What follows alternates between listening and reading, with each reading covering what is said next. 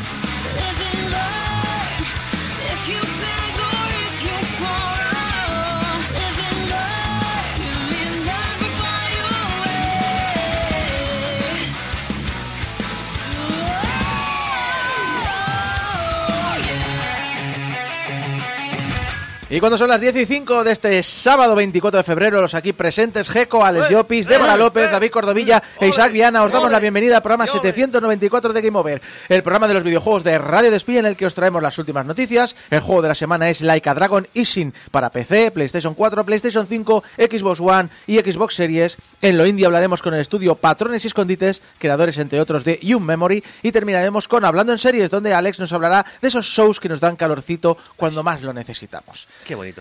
Pero antes, pero antes, oye, un saludo que se ve que hay mucho audiencia, bueno, de aquí también, de España, pero también latinoamericana, aunque ha venido un clásico del chat, que es Dogo Argento, ¡Oh, grande! que como su nombre indica, eh, bueno, perdona, Dogo Eh. Argento, yo creo que creo que recuerdo bien que eras de Argentina, disculpa si me equivoco, pero creo... eh, latino... De Argentona era. Sí, exacto, de, de- de- de la parte hispanoamericana era, y dice, desde Bruselas, y digo, ostras, este ahora nos ha adelantado por la derecha, ahora tiene una hora más que nosotros. Bueno, para él ahora no, es porque tenemos horario europeo, son las 10 de la mañana, eh, pero bueno... eh, Que era, un argentino en Bruselas. Hombre, Dogo Argento, correcto. Saluditos desde... Mira, Corlando, saludos de Guatemala. Dogo Argento dice que es de Argentina. Eh, Lea Cos también, saludos de Argentina. Madre mía. Mucho latam. Muchas gracias a todos lo- a todo el territorio LATAM, ¿no? Ahora, Latam. ahora que usamos estos, estos términos tan de marketing, Ah, el LATAM, Pero aquí estamos nosotros para daros la latam, no os preocupéis. Sí. Está sonando muy a señor mayor, ¿eh? Sí, sí, ¿no? ¿Cómo se llama el otro? El, ¿El qué? el, eh, el de África.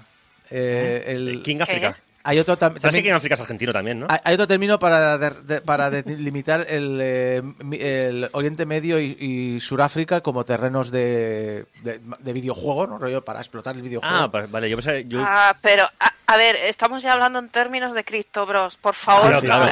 Por eso he dicho de, de que ahora se ha puesto ya como muy de moda. Claro, también es cierto de que yo cuando busco las noticias las busco muy de, de industria, más que de Sí. más que de jueguecito. Me gusta más ver a nivel global, porque realmente es un poco como lo ves eh, el mercado de verdad, ¿no? Como ves la- lo que se está poniendo el, el peso, la importancia encima.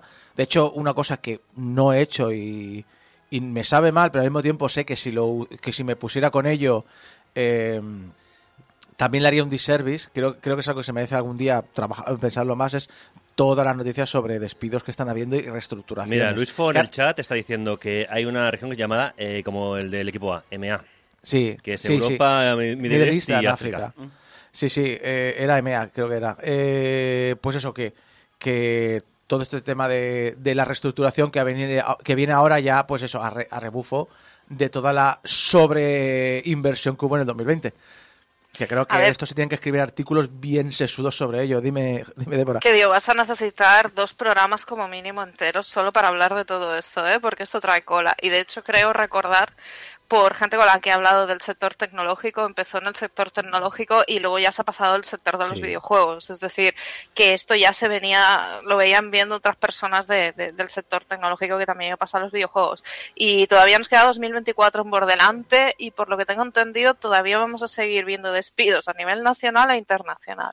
Sí, ya te digo, por eso es un tema que no he tratado porque creo que, primero, mm, eh, me- eh, no, esto no es la, el final de la ola, estamos en la cresta de la ola. Y en segundo lugar, creo que es un tema que a nivel de conocimiento se me escapa. Y creo que prefiero leer artículos de gente que sabe más y luego os lo traigo resumidos y decir, mira, esta persona comenta esto. Muchas veces os, traigo eh, artículos de opinión o, o cojo reflexiones de plumas escribiendo en gameindustry.biz, en Game Developer, que creo que muchas veces me ponen en situación y me dan una visión con un conocimiento que yo no tengo. Por eso prefiero traeros y por eso no os lo he tocado mucho, pero que sepáis que sí, que en enero llevamos más de la mitad de... Solo en enero hemos hecho más de la mitad de despidos que todo 2023, que ya era un año que se dijo bastante malo. Así que, y lo que nos espera. Y eso solo en el sector videojuego, que como tú bien dices, Débora, eh, esto es algo de todo el sector tecnológico. Sí, yo aquí a puntualizar que hace poquito se inició la coordinadora sindical del videojuego aquí en España, la encontráis como CSVI en Twitter. Y nada, yo siempre digo que hay que sindicalizarse, o sea, yo lo siento mucho, pero es que es la única manera de poder hacer un poco de presión frente a todo esto. De hecho, el otro día comentaban desde esta coordinadora que están tratando muchos casos de ERTES. Y eso que en España estamos infinitamente mejor que en Estados Unidos. Sí, Pero bueno, eh, ahí tenéis la, la huelga que tiene Elon Musk, que por enfadar a, un sector hay cuatro países en huelga enteros contra Tesla. Viva la lucha obrera. Bueno, eh, en Twitter es CSVI-CGT. Bueno, pues si lo busquéis en Twitter, eh, CSVI-CGT, y os podéis informar si estáis trabajando en el sector del videojuego y que, bueno, como siempre, eh, si la clase obrera se une, pues al menos tiene un poquito más de fuerza. Pues no voy a decir que vamos a ganar. Eh, el mundo es muy difícil hoy día, pero al menos tienes un poquito más de, de respaldo Al para menos estas puedes cosas. pelear las cosas. Exacto. Vamos a pasar a, a temas más graciosos, temas más, inter- bueno, no más interesantes, pero más, más del sector del videojuego que nos gusta hablar. Que, por ejemplo, bueno, vamos a recordar, vamos a recordar esos viejos tiempos, ¿no? Esos viejos, fue en el pasado, ¿eh? En el pasado, el lanzamiento de Suicide Squad. Oh, recuerdo aquel verano. hombre, sí, parece el pasado. La Sí, verdad sí. es que a mí se me ha olvidado completamente. Totalmente, a, a ¿verdad? Ti, a ti y a todo el mundo, Débora. O ¿Ese sea, juego existió? Sí, sí. ¿Os acordáis del bug que te daba todos los logros y desbloqueaba Mm. todo el progreso del juego solo por conectarte por primera vez al juego? Eh, eh, pero eso era fantástico para todo el Eh, mundo. bien, hombre. para la Sí. de los logros. Sí, sí, modo, sí. modo ultra fácil. Exacto, no os, Eso. preocup- no os preocupéis que Rocksteady Mil de golpe. Madre mía, Rocksteady con lo que te con, con lo que te respetamos Con lo que tú eras. y en un solo juego has tirado abajo todo. Todo. O sea, No ni, te lo perdonaremos, jamás. o sea, ni, ni CD Projekt había hecho eso. bueno, ahora ya no tendréis que temer con este parche, con estos últimos parches no tenéis que temer por superar objetivos que no habéis hecho. Bueno. Ahora hay usuarios que con el último parche pierden el progreso cada tres misiones. ¿Cómo? O sea, hemos hecho al revés. Ah, vale. O sea, ahora directamente, en vez, en vez de ganarlo todo de golpe, lo que haces es va- lo vas perdiendo. Exacto. Daikon Automatic en Reddit se quejaba de eso, de que cada tres misiones le borraba el progreso. Madre mía. Eso es El como día de la marmota. Totalmente. Este juego ha salido maldito rotísimo, ¿eh? A lo antiguo Sí. con el WoW. O sea, no sé si os acordáis, los que habéis jugado al WoW, que a lo mejor estabas tres horas o cuatro horas jugando y si te mataban perdías no sé cuánto experiencia y todo el rollo. Sí, y dices, sí. "Mm, estado jugando dos horas para nada. Eh, las quejas en Reddit son numerosas y básicamente la gente está cabreada con el estado del juego y de que, según algunos, el título empeora con cada parche que sacan para arreglarlo. Llegando a tener pantallas de carga que nunca terminan incluso. Ah, bueno. De cargando Metropolis. de, Sí.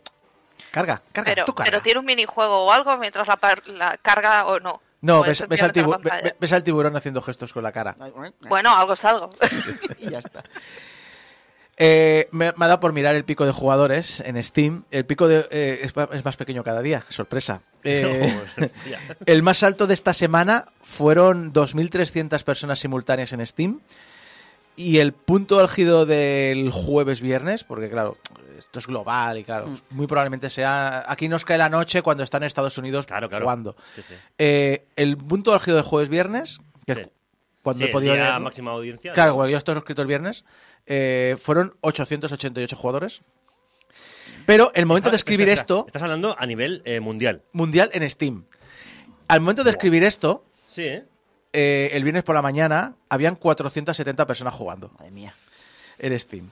En el resto de servicios no lo sé. Obviamente esto está en más plataformas, pero en Steam A, a ver, había comentado esta semana justamente de que Warner Bros. eh, eh, había determinado de que este juego no estaba dando beneficios. O sea, ya están tirando un poquito la toalla, Warner Bros. ¿eh? Pero claro, estás hablando de, eh, ¿cuánto has dicho? Cuaren- 400 personas, 470 personas, en, eh, así como Sí, jugadores sí. simultáneas, en un triple A. O, sea, es- o un cuádruple, porque la- cuádruple A, los porque- años que llevan trabajando en esto es mucha pasta. O sea, el castañazo es tremendo. Sí, y más de- con el legado de Rocksteady. Sí, Esa esas personas estaban en la pantalla de carga, estoy segura de ello. Claro, puedes salir de ahí. en- realmente habían dos millones de jugadores simultáneos, pero no os podías ver porque estaban cargando el juego. Muy diferente es la situación con Palworld. Uh, Que sí, que a medida que pasa la semana los jugadores van cayendo, pero para comparar, mientras 470 personas pasaban el rato con su Suicide Squad, mientras yo pasaba el rato escribiendo esto, viendo el tiburón Exacto. en la pantalla de carga. al mismo tiempo habían 217.000 en Palworld. Madre mía.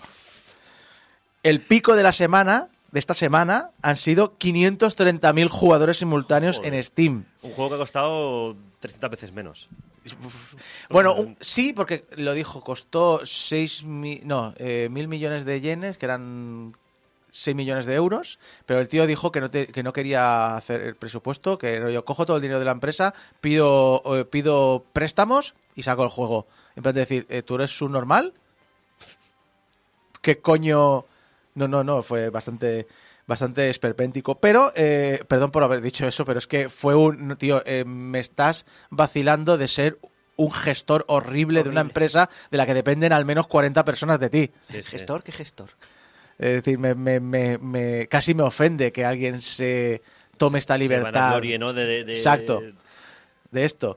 Pero bueno, que la última cifra compartida por Pocket Pay es impresionante porque 15 millones de jugadores en Steam de pago y 10, jugado- 10 millones de jugadores en Xbox, que ahí se junta la gente que lo ha comprado con Claro. gente que juega en Game Pass, que probablemente sea la mayoría. Es decir, 25 millones de personas jugando a Palworld. No, no, y los 15 millones de jugadores en Steam son jugadores que cada uno tiene su copia. Sí, O sí, sea, que tiene su copia, que ha pagado Steam- 30 pavos por un Early Access. Sí, sí. O sea, tú haz numeritos. Y todo esto en un mes de vida. Y los abogados de Nintendo todavía están ahí. ¿no? Eso, están esperando. Está- está- están echándose una siesta, por lo visto. Yo que creo que Nintendo, en Nintendo hay una discusión interna, porque es un, mira, están ahí, ahí. Es decir, legalmente probablemente perderíamos o a lo mejor ganaríamos. Pero si sale Nintendo Switch, cada copia vendida, va a, primero va a vender más que Pokémon, Sí. pero no vamos a tener que compartir el dinero con la de Pokémon Company. Porque todo dinero por copia vendida es para Nintendo. Sí, pero eso es inteligente. eh, Y es Nintendo. Ninte- Nintendo, déjala ahí, ¿eh? O sea, ¿tú, tú sabes quién es el, el presidente actual de Nintendo? Porque yo siempre confundo al Kimishima con el Fuku, Fukuhara. Fukuhara. O no- Eh, no recuerdo, sé que el Bowser era Claro. el de American. Han sí. puesto un gestor, has dicho, esto da dinero, pues me voy a asegurar que siga dando dinero y no voy a dar la nota. Y ya está. Y ya que hablamos de Xbox, Microsoft ha confirmado oficialmente los cuatro juegos que saldrán en otras plataformas y ya como adelantó The Verge la semana pasada son Grounded, Sea of Thieves, Hi-Fi Rush y Pentiment. Perdón. Pentiment y Grounded ya están disponibles en PlayStation 5 y Nintendo Switch. Ya solo para PlayStation 5, Hi-Fi Rush verá la luz en marzo y Sea of Thieves en abril. Fantástico. El secreto menos secreto de Sí. todos. Sí, porque todo el mundo sabía de los juegos que eran, menos el Pentiment, que es el que vino último, como así como último hora, pero vamos que sí. Bueno, yo es que las, las filtraciones que vi es que directamente apuntaban a esos cuatro juegos, que de hecho es que tiene muchísimo sentido, porque son los juegos que le han funcionado a Xbox. Y yo súper contenta de que eso, de que salgan en otras plataformas, sobre todo porque tenéis que gozar muy fuerte Pentiment, por favor. O sea, yo creo que es uno de los imprescindibles, ese juego que parece que no te va a entrar, pero cuando estás ahí, dices, mira, yo no sé qué he hecho con toda mi vida sin haberlo jugado antes. Y eh, yo lo tengo pendiente. Y eh, Hi-Fi Rush, cuando lo jugué en su día, dije, esto tiene que salir en Play 5. Sí, Y lo, lo comentaba con mi hermano, eh, que com- le comentábamos, ¿no? En plan de, oye, pues eh, Hi-Fi Rush, yo, yo personalmente pienso en Play 5. Mucha gente me habla de, de Nintendo Switch y, y yo decía, bueno, sí que es cierto que con el cel shading es fácilmente ajustable la potencia del juego para que no te des cuenta de que ocurre algo.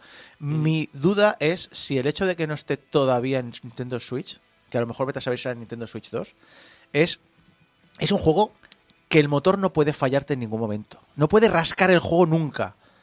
La precisión es absoluta. Entonces puede que sea una cuestión de rendimiento. Es un juego. No, no creo. Es un juego que si durante 15 horas juegas perfecto, pero te fallan 30 segundos, te vas a acordar, te vas a acordar solo de esos 30 segundos. A ver, eh, la Switch tiene los bayonetas. que Los bayonetas también son juegos de acción al milímetro. Bayonetta 3, Sí. por ejemplo, técnicamente la Switch puede con él. Pero hay que, a veces hay que saber programar el juego para la máquina y no Ah, todo el mundo sabe. Y está eh, y es tango.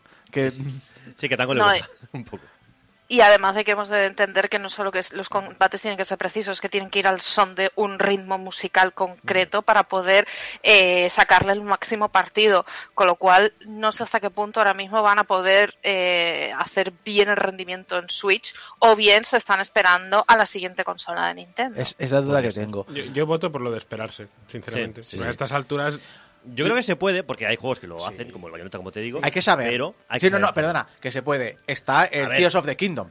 Y, y japoneses portando mal juegos también pasa. Sí, sí, no, no, pero digo que, Sobre que- todo en que- PC. que tenemos Pero Tears bueno. of the Kingdom en Nintendo Switch, que recuerdo cuando salió, estaban todos los hardcores. Es una vergüenza que pueda jugar en mi móvil al joyoverse, no sé qué, mira qué bien se ve, y mira qué más se ve Nintendo Switch. Y estaban todos los programadores de videojuegos diciendo, Nintendo, por favor, ¿qué cabra habéis sacrificado ¿Cómo- cómo habéis a qué hecho? dios para hacer que esto funcione? ¿Cómo? ¿Cómo? O sea, la gente que sabía de técnica estaba flipando. Y además, hablando de Nintendo, ¿eh? Que Nintendo que acepta sacar los Pokémon como salen. Sí. es decir, sí, Y, y que, y bueno, es decir, que es- eh, Nintendo no es la que más controla a veces el hardware. O sea, se- a veces se pueden hacer las cosas si sabes. Y en el. Eh, ah, sí, bueno, estabais hablando ya en el chat. Eh, Pentiment, muy recomendado. Sí. Yo lo tengo pendiente. Me llama mucho el aspecto visual. Sobre todo en el tráiler cuando hay un tío escondido en un, en, un, en un tronco mirando mal a alguien, como si fuera un gato.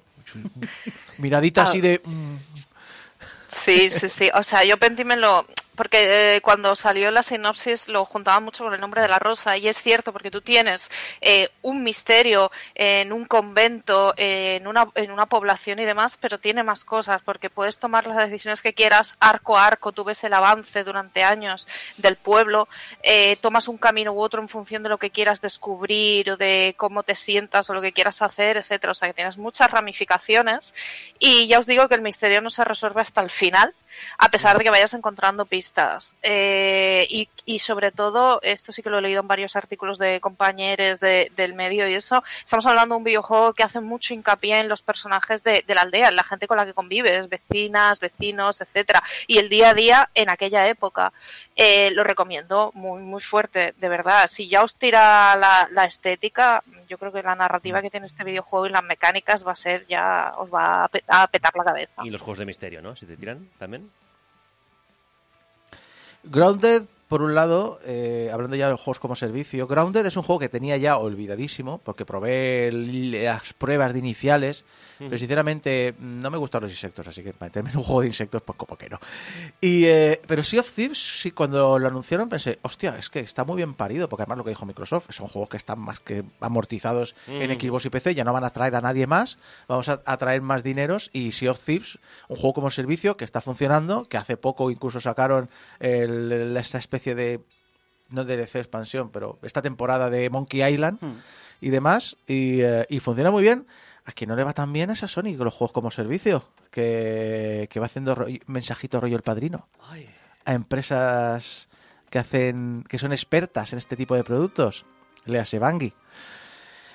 Hace una semana, Hiroki Totoki, eh, presidente de Sony Interactive y el futuro director ejecutivo de PlayStation, comentó que los estudios de PlayStation tendrían que mejorar la parte de negocio, en concreto la de inversión y planificación. Ay, ay, que no me mueve bien los dineros. Que saca buenos juegos, pero... Y, te vas a encontrar una cabeza de caballo en la cama. Claro, es que el- el- en la web pusieron los, los estudios PlayStation. Pero luego la propia Sony dijo, vamos a retraducir lo que he traducido. Rollo decir, parece que no se han enterado lo que quiero decir. Estos bambini. Y ahora la traducción oficial lo cambia y dice, no, no, estamos hablando de Bang. Me refiero a Bang, a ti. A, sí, sí, tú, tú, Tú, tú. Bangui, tú. tú. tú. Quiero no que lo miro a entiendas nadie, no miro a nadie, pero... Pero, claro, la traducción dice: "Co- Visité los estudios de Bangui y mantuve reuniones con la dirección y vi que los empleados que trabajaban en los estudios estaban muy motivados, mostraban una gran creatividad, así como unos conocimientos impresionantes de juegos como servicio. Bien. Sigo. Sin embargo, también me pareció que se podía mejorar desde el punto de vista empresarial en aspectos como el uso de los gastos empresariales y asumir responsabilidades en los plazos de desarrollo. Espero continuar el diálogo y llegar a buenas soluciones. Esto, Tienes una empresa muy bonita, sería una pena que yo alguien lo hubiera visualizado rollo, mira, ¿quieres esta chucha? ¡Pah! Ponte las pilas. Sí, como sacando el bate y dice, mira, se llama diálogo mi bate. Exacto. Como eran paz y democracia. Son mis dos puños. Son mis dos puños. Eh, hay que recordar, porque ahora vemos esta noticia y piensas, hombre, a lo mejor están diciendo de que se... No, no, hay que recordar que hace unos meses ya comentamos que aquello que sabíais que Bang... No, no, Bangui, Bangui será una empresa independiente dentro de Sony PlayStation Studios y podrá decidir qué juegos sacar y en qué plataformas. Luego se supo que no, que son libres siempre y cuando cumplan ciertos objetivos financieros. La junta directiva son un 50% Bangui, 50% Sony y el director ejecutivo es de Bangui, por lo tanto tiene la mayoría dentro de la empresa. Pero que si no se cumplen ciertos objetivos, Sony disuelve automáticamente la junta directiva y toma el control total de la compañía. Y de hecho en octubre ya se les informó que estaban yendo un 45% por debajo de las previsiones del año y que esto es lo que causó un recorte de, personal importante para reducir gastos y evitar que Sony asalte la dirección de la empresa. Ah, vaya tela. A ver, no es ninguna amenaza, yo solo os Sí, estamos sí. diciendo las cosas claras, ¿eh? Aquí no hay ninguna amenaza velada ni nada. Que estamos hablando de los de Destiny 2, Sí, que sí. es de los pocos Sí. juegos como servicios que funcionan. Bueno, esto para los para el resto de equipos, no os juntáis nunca con Sony, Ya, ya. jamás. Bueno, y espérate, en dos años diremos lo mismo de Microsoft. Es un- Seguramente. Sería es que un- son corporaciones del mal, o sea, no hay, no hay que ir ni con una ni con otra, hay que explotarlas lo máximo posible, igual que intentan hacer con nosotros, Y ya luego, está. y luego explotarlas a ellas directamente, sí, sí. De forma lit- literal, sí se puede. ¿Queréis hablar de corporaciones? Eh, Disney. Disney ha invertido 1.500 millones de, de dólares. 1.500, que ahora parece una puta mierda. Pero son 1.500 putos millones. Sí, sí, sí. Calderilla. En, eh, en adquirir una participación de Epic Games, otra corporación. y en abrir un proyecto común que involucre a ambas empresas. Disney y Epic lo han descrito así. Un universo abierto, persistente y social. Algo que sea una experiencia de juego, pero también la habilidad para que los fans puedan ver, comprar e interactuar con contenido, personajes e historias de Disney, Pixar, Star Wars, etcétera. O sea, vamos, que, que quiere meter Disney algo en Fortnite, ¿no? Dime. Yo aquí diré que alguien en Disney ha visto demasiadas veces eh, Ready Player One. Probablemente. Porque esto me huele tanto a vamos a crear un mundo que podrás entrar con realidad virtual ahora que están saliendo gafas que todo el mundo se está comprando y casi atropellando gente porque las lleva puestas mientras conduce. No, perdona, la culpa es del Cybertruck, que no conduce solo. Lo he dicho, jajaja, Disney en Fortnite, ¿no? Rob Iger, director ejecutivo de Disney, comentó. Nuestra nueva y emocionante relación con Epic Games unirá las queridas marcas y franquicias de Disney con el enormemente popular Fortnite en un nuevo y transformador universo de juegos de entretenimiento. Pues sí, esto iba a meter a Disney en Fortnite. Es música de Fortnite. Sí, sí, no, yo, yo, yo lo estaba diciendo en broma, pero no, es un... Toma 1.500 millones y nos metéis en Fortnite. Bueno, Bueno. a ver, ¿no estaba también Kratos por ahí? ¿O Me estoy Sí, confundiendo. Y el Chapulín Kratos, Colorado. Y el, y el en Ripley. Y Y, bueno, Y Lady Gaga. Y el, eh, y el Peter Griffin. Y, Y, Spider- y- y Spider-Man. y- y recuerdo, y recuerdo, Chapulín Colorado, que me pareció alucinante. Sí, sí. Bueno, y, y, y Greg, el tío que desahucia ancianas. también. Ah, Pues recuerdo que cuando Greg, el, el andorrano. Eso que voy a decir, podemos llamarle el andorrano. No, no, to- a mí todo el que viva en Andorra es andorrano, punto. La vaca es de donde pase. Tú vives en Andorra, eres andorrano, no eres español. Eh, pues Pues no, que no, que, que ha vivido un día más o dos en España de los, de los legales para poder ser español. cuando, Calculado al milímetro, Sí, ¿sabes? sí, no, no, en súper calculado, sí, ya he visto este por ahí. Cuando Greg presentó su skin de Fortnite, porque también es un personaje de Fortnite.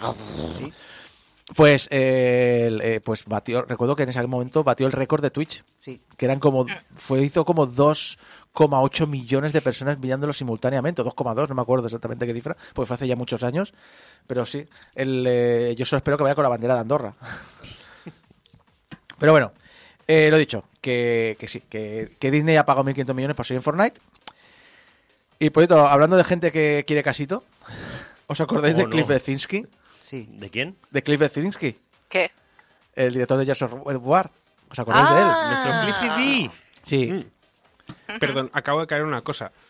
Volviendo un momento Sí, sí. rápido a lo de Epic Games y Disney, hay un detalle que creo que también es importante y es que eh, Epic Games tiene un Real.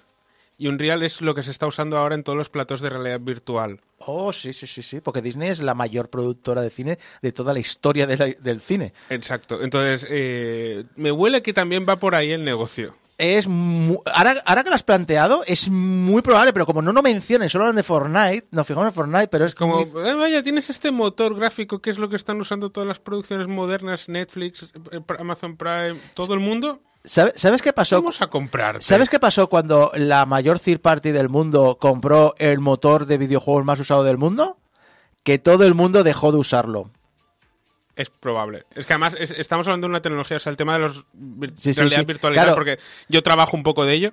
eh, cambia, cada dos semanas hay tecnologías nuevas o cambia el ecosistema. Entonces, Sí, no, pero ya no es por solo por eso, sino que por muchas veces muchas empresas dicen, oye, yo soy la competencia de Disney, en aquel caso era de Tonicas, con el motor Renderware, pero en este caso, hola, soy competencia de Disney, hago también pro- megaproducciones, eh, me interesa usar el motor que mi competencia controla y gestiona, a lo mejor me conviene otra solución. sí, pero es Disney, o sea, No puedes escapar de, de Disney. es difícil. Sobre todo ya. porque es algo que, se- que o sea, justamente un real es de las pocas cosas que se da igual con que lo uses, todo acaba pasando por un real. Al menos Mm. la mayoría de cosas, casos que he visto. Pues volviendo a, a Chris Bezinski, eh, el otro día, bueno, el otro día, hace ya unas semanas, colgó un tuit que solo ponía el tuit. El tuit solo ponía una declaración. Y entonces, ¿De amor? Bueno, de, de intenciones. vamos a verlo. Incluía una imagen que era un bloque de texto que ponía lo siguiente. Es decir, podemos deducir dos cosas. Primero, que no paga el tic azul. No le da para pagar el tic azul. Porque yo, en el, yo, hay gente que sigo que tiene tic azul y entonces te hace, o sea, te pone comentarios con fotos en medio. Te, te maqueta el tweet. O sea, puedes leer cosas súper interesantes porque está súper maquetado. Este no. Y además no ha aprendido lo que es el tweet longer en 15 años. Porque ha, ha hecho lo de ¿eh? Una captura Siguiente. y fuera. Y lo Una pego. captura. Señor mayor también, ¿eh? Es Clifford Zinke es un señor mayor. Sí, sí, sí. Vale. ¿Qué pone el- el bloque de texto que ha pegado? A ver. Os lo voy a escribir así, ¿vale? Mirad, hemos pasado por esto un millón de veces. Gears. Estoy disponible para hacer de consultor, dar mi opinión, pero no he recibido ninguna respuesta. Entiendo que Gears siempre será una enorme parte de mi legado. Aprecio y respeto esto. Dicho esto, Microsoft y Coalition no han contactado conmigo. De acuerdo, es lo que es. Si fueran listos, me contratarían para mi opinión, porque tan solo desde el, desde el punto de vista de marketing, eso sería oro. Pero nada. Ah, bueno, es lo que es. Pues sea. Los últimos años he pasado página. Bosquey no funcionó. Bueno, cosas que pasan. Así pues, he pasado página. Restaurantes, Broadway, mis memorias y ahora cómics y monólogos. Por mucho que aprecie vuestro apoyo, y a aquellos que me conocen por mi trabajo en la saga Gears, de hecho, he hecho mucho más que esa saga de juegos, que conste, es hora de pasar página. Estoy en una nueva, en una nueva etapa de mi vida. Lo he estado durante un tiempo. Por favor, buscad mi cómic Scrapper. Viene desde mi corazón, como lo hizo Gears of War. Si eres creativo, esa es la mejor manera de crear contenidos que es personal, algo que significa algo para ti. Soy ateo, pero si, creo que si hubiera un Dios, y si Dios fuera un creador, la mejor manera de honrarle es crear. Os quiero a todos. Así que, de aquí saco dos cosas. La primera, hacedme casito. Sí, sí, sí. Y la segunda es monologuista. Monologuista, sí. Claramente ha pasado página, ¿eh? Sí, Sí, sí, claramente. sí, sí. A ver, Sí, sí. a ver, No estás cocido con nada, ¿eh? O sea, a ver. Microsoft Collision no ha contactado conmigo. Es que nadie te ha preguntado. Nadie te ha preguntado. Cliff, nadie te ha preguntado. A mí me da un poquito de penita este hombre ya, ¿eh? Porque está un poco en plan de, ¡eh, eh! ¡Que estoy aquí! Estoy aquí, ¡Hola! eh, ¡Soy eh. Cliff! ¡En los Gears of War! ¡Eo! ¡Eo! ¡Eo! ¿Por qué no habéis contacto conmigo? Quiere volver con la ex. Sí. Pero por favor, pero Cliffy, ¿quién te Es ha que además me preguntado? imagino los móviles de esta gente bloqueadísimo, bloqueados, ¿sabes? Sí, el, el Mira, cansino. que, que si me contratas de consultor te hago un juego gratis, ¿vale? Pero Ya- ya- contrátame. Ya, te diré algo. O sea, no acepta decir, eh, si no te han dicho nada, es que no quieres nada. No. Cliff, acéptalo. en el chat, Raúl Valero diciendo, Cliffy está mandando eh, a Microsoft borra Es- ¿cómo era? mensajes borrachos a la... DMs borrachos a, a- SMS, perdón, SMS, SMS. borrachos a las 3 de la mañana. Que esa es una- también una guerra que tengo cuando veo americanos en plan de, pero ¿cómo que, cómo que la Unión Europea ha dicho que el iMessenger no es un gate, no es un monopolio en Europa? Y se enfadan muchísimo, ¿eh? incluso usuarios de Android. De, ¿Cómo que no lo regulan? Porque, eh, porque nadie usa SMS. Eso es solo un problema de Norteamérica. Que no os enteréis que lo que pasa en Norteamérica no le interesa al resto del mundo. Total, que Cliff es ese que en vez de SMS abre el Instagram y le manda DMs a, Sí, a sí. la ex. Sí, totalmente. Fotos en plan, mira, no te echo de menos, estoy haciendo monólogos. O sea, alguien, Mira aquí cómo me quieren, no como tú. Sí, sí, que, que- que sí, que, que Cliffy, te respetamos por el legado de of War. Pero Cliffy, hace 15 años que te fuiste de la saga, o 10, no me acuerdo ya cuándo te fuiste. 15 más bien, porque 15, Jazz 3 es 15 de que... No, no, hace ya, hace ya. Hace ya, hace ya. Sí, sí, sí. Es decir, no has pasado página. No. No, no. Madura, dicho- crece como persona. Has dicho como tres o cuatro veces en, en- en- en un mensaje que ha pasado página. No has pasado página. No lo has aceptado. No, no. Mira, yo sí que voy a pasar página. Vamos a pasar análisis de la semana.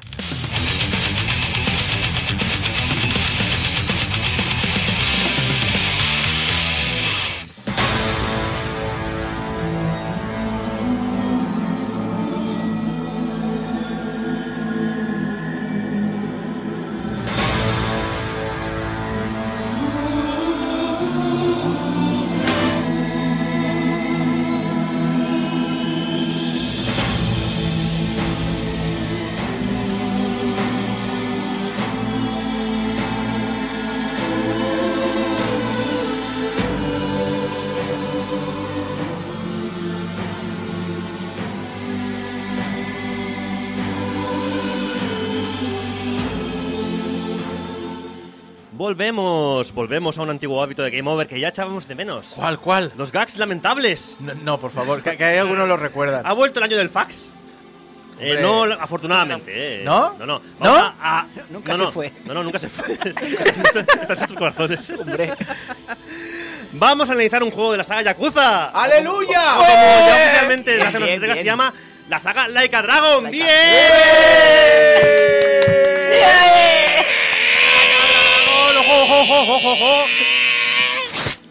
Dice, dice, nos llega un fax que dice que el año de fax nunca, nunca se fue. Nunca se fue, ahí No, no. está, en Ahí nuestros, está, en nuestros nuestros corazones. corazones. Sí, sí, sí.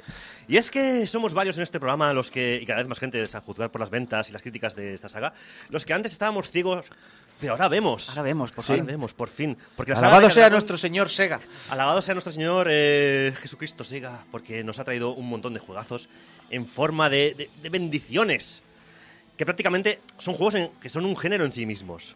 Son un género, no sabrías cómo clasificarlo, porque yo lo clasifico como, yo que sé. mm, a ver, yo lo digo que son tragicomedia, que no debería funcionar, pero funciona. Pero funciona. Pero sí. eso no es un género, eso es el, Eh, ese es el mi- argumento. Es mi análisis y me lo follo como quiero. Ya está, hombre. O sea, son juegos de rol, pero a, a tu rollo. Sí. Pero son de rol, pero son a tu rollo. Pero, pero tienen, son veneno, pero son. Cane- juegos huele a canela. Pero huele a canela. No, sí, a ver, son juegos que yo creo que eh, objetivamente no deberían funcionar. Porque mezclan demasiadas cosas como para que funcionaran. Y sobre todo, diferentes tonos, ¿no? Diferentes eh, tonalidades que no. A, pri- a primera vista dices, no, no cogerían en la mezcla. Pero al, al final es todo tan heterogéneo que. Tam- también creo que eh, yo no puedo hablar por la aceptación dentro de Japón, Porque eso sí que es algo cultural de ellos. sí. Yo creo que bebe mucho del, eh, del fetichismo que tiene Occidente con, con la cultura japonesa. Bueno, ¿y en Japón? Es lo que digo yo, que Japón no, no puedo hablar de Japón en sí porque Vale. no sé, claro, que es parte de su Mm. cultura y yo no sé exactamente cómo lo ven ellos. Pero desde Occidente yo lo veo también esa parte que tenemos de fetichistas con todo lo que es la cultura asiática, lo moderno, Mm. lo antiguo, el honor, lo- el, el carácter, el trabajo, el, la- la- la- el misticismo de la Yakuza. eh, Sí, a ver, lo que pasa es que el- ellos lo tienen, lo tienen de otra manera, porque ellos, por ejemplo, la Yakuza la, tienen, la, la enfocan siempre desde un punto de vista más eh, denigrante para con la propia Yakuza. Sí. Cosa que, por, por ejemplo, nosotros como público occidental muchas veces nos flipamos con las películas, nos flipamos con las series, nos flipamos con todo lo que nos llega Y- como algo que nos es totalmente ajeno. Y que, y que el cine. Y esto además viene de una cosa que yo personalmente no he vivido, que es el cine de yakuzas. Que por lo poco que he visto de cine de yakuzas, me parece que bebe, que bebe mucho del cine de samuráis. ¿Y cuánto, cuánto Kurosawa te falta? Muchísimo. lo reconozco que me falta muchísimo. Bueno, da igual en cuál de sus variantes, eh, porque vamos a hablar de Yakuzas, da igual en cuál de, su- de sus variantes, eh, estamos hablando de juegos, da igual que sea un brawler, como los Yakuzas clásicos, da igual que sea un juego por turnos, como los últimos Like a Dragon. Eh, son juegos que brillan con luz propia, en gran parte gracias al elenco, al elenco de personajes, a esa panda de Yakuzas eh, retrasados, como me gusta llamarlos muchas veces, que son entrañables, y esa capacidad inagotable que demuestra el Ryuga Gotoku Studio, que cuesta decirlo del tirón, ¿eh? De chavo. Para mezclar una historia principal de corte serio y dramático, lo que estamos diciendo, junto con minijuegos y misiones secundarias totalmente absurdas y totalmente delirantes. Que es un poco, yo creo, la- lo que al público occidental le, le- le flipa siempre de los japoneses. Esos concursos de, televis- tele- de televisión, esos Takeshi's Castles, ¿no? Esos burros Esas amarillos. burradas que ¿Te, salían. te acuer- burradas. te acuerdas hace 20 años cuando se puso de moda compartir los clips de las bromas televisivas japonesas? Sí. Rollo de me meto en un spa con solo una toalla en un resort de esquí y de repente se abre, se abre la, la pared y, y me suelta en medio del resort de esquí con, con una silla en pelotas. En pelotas sí. Pues eso es lo que nos, nos fascina, porque son otra cultura, otra gente, más desinhibida, más, más, más extraña, más... ¿Más desinhibidos los japoneses? Eh, Según qué cosas sí. Supongo. Porque Claro, otras no. Aquí lo que llegaba de Japón venía muy desinhibido, ¿vale? O sea, Sí, sí. esa Eva. Un poquito sí, la verdad. Lo que nos poquito, aquí bueno. sí. Aunque bueno, mucho ha cambiado y evolucionado lo que es Like a Dragon y Sega en sí, desde 2014, cuando la serie aquí solamente se conocía como Yakuza, a secas.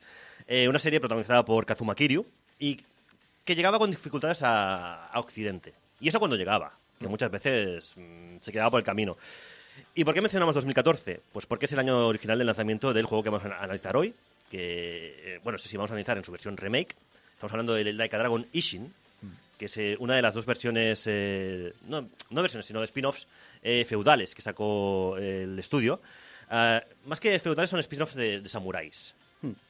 Ah, está este y está Kenzan. Lo que pasa es que entre los dos, eh, Kenzan es anterior, concretamente es de 2008, eh, tenía más lógico que si iban a hacer un remake lo hicieran de Ishin más que de, más que de Kenzan. Más que nada porque eh, que, eh, Ishin tiene menos años, es más completo y bueno, más fácil portar un juego más actual que no un Kenzan que ya es primera jornada de Play 3 y Que habría que ve- retocar demasiadas cosas. Casi que hacer un juego nuevo. Sí, sí. Y este, al fin y al cabo, es un juego que salió entre Yakuza 5 y Yakuza 0.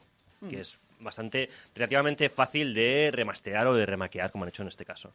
Así que en 2023, eh, hace menos de un año, nos llegó una versión definitiva, rehecho con nueva tecnología, con un Real Engine 4, aunque el juego es en estructura exactamente igual por debajo, para bien y para mal, como ahora iremos comentando. Y dato importante, con textos completamente en español y además con una traducción de puta madre. Sí, la verdad que sí. Perdón por, el- por la palabrota, pero la traducción es fantástica. Creo que de- pidiendo disculpas. Vale. Sí, porque tú ya... Llevo un rato diciendo es igual, tacos. tenemos una explícita ahí eh, en la mar de majo, tanto en Spotify como en iTunes, o sea que... Total, que el juego está de puta madre. Y nada, eh, ya os digo, o sea, es un Yakuza mm, de samuráis. Bueno, tiene varias cosas que comentar. Ah, para empezar, es un capítulo totalmente independiente. No hace falta haber jugado a nada. Eh, no tiene nada que ver ni con la trama de clanes Yakuza a la que estamos acostumbrados, ni con Kenzan tampoco, aunque sea también eh, un juego de Yakuza, pero Kenzan pasa, eh, de Yakuza no, perdón, de samuráis, aunque Kenzan pasa eh, como 100 o 200 años antes que Ishin, o más o menos, me estoy flipando, pero por ahí va el tema. Por ahí va. Sí. Eh, porque esto está emplazado en el Japón del de, siglo XIX. Y con esto, bueno, y también tenemos un estilo de combate bastante peculiar. Pero bueno, a ver, resumiendo un poquito todo esto, que me estoy ya liando. Varias preguntas. ¿Tengo que jugar las ocho entregas principales y los otros 40 spin-offs para entender Ishin? No. ¿Puedo empezar con este juego en concreto de la saga si no he tocado un Yakuza con un palo? Sí. Sí. ¿Merece la pena jugarlo? Sí. Pero sí. relajaros un poquito, Sí, que ahora vamos a hablar del tema, que os veo todos muy estresados, coño. Ay.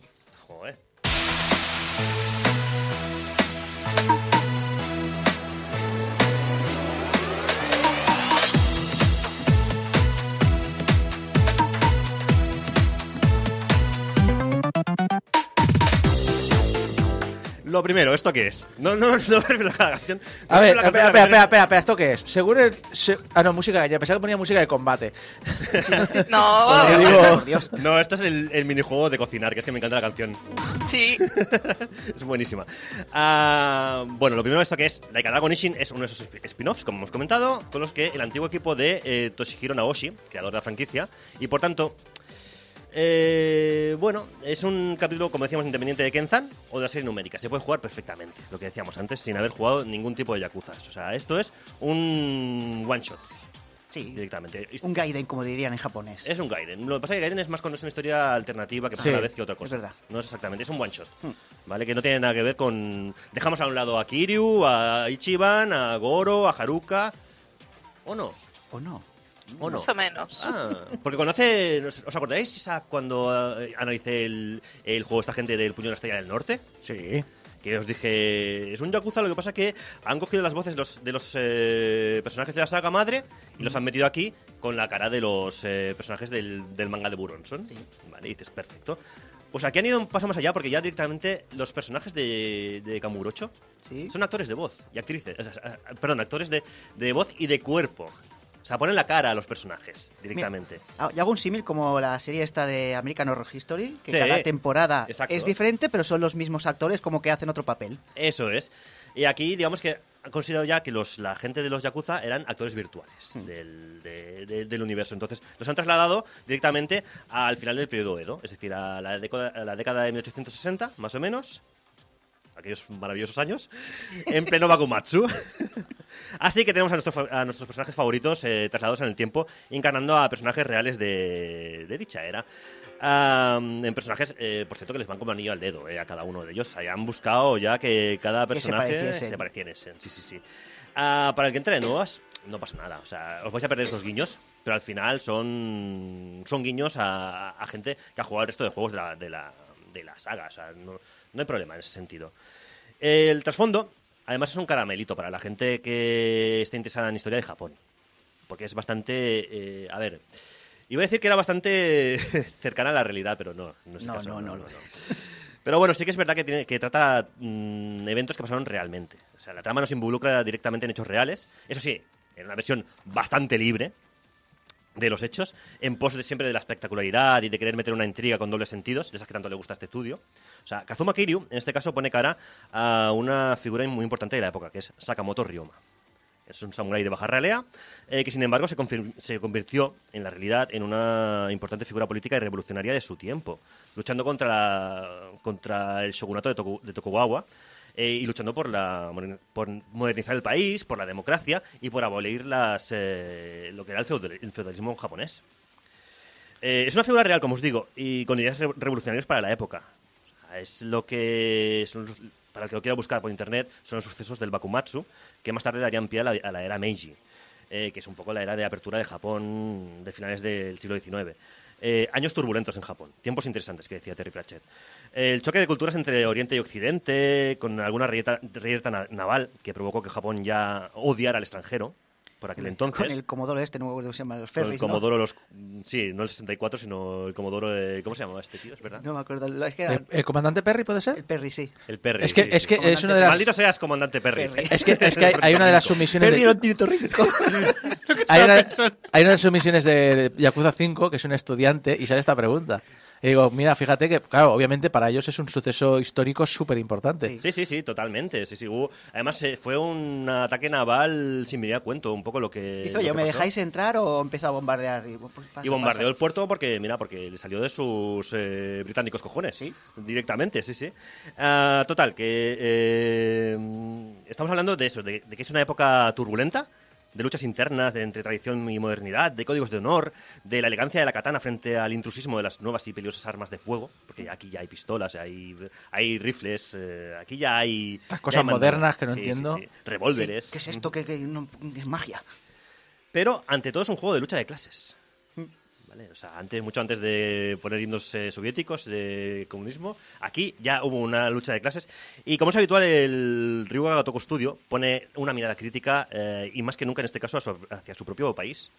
Porque van a denunciar muchas cosas. Entre otras cosas, por ejemplo, eh, la xenofobia que había contra cualquier cosa que viniera de fuera. Sí.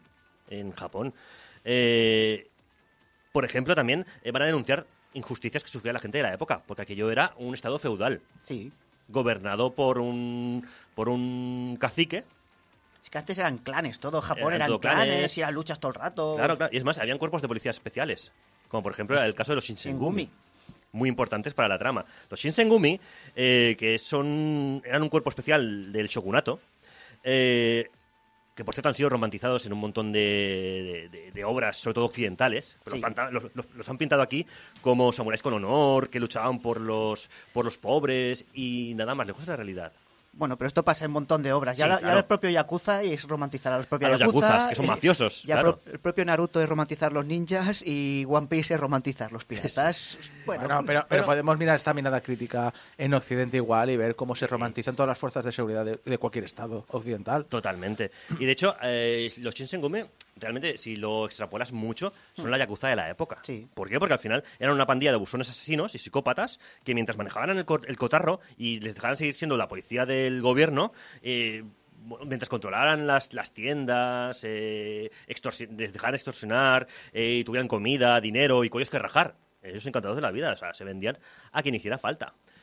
Así que nada, eh, por motivos igual que nos pillaba un poco lejos en Occidente, pues no, no Sega no trajo en su en su momento el, juego, o sea, no en 2014 no, no lo quisieron.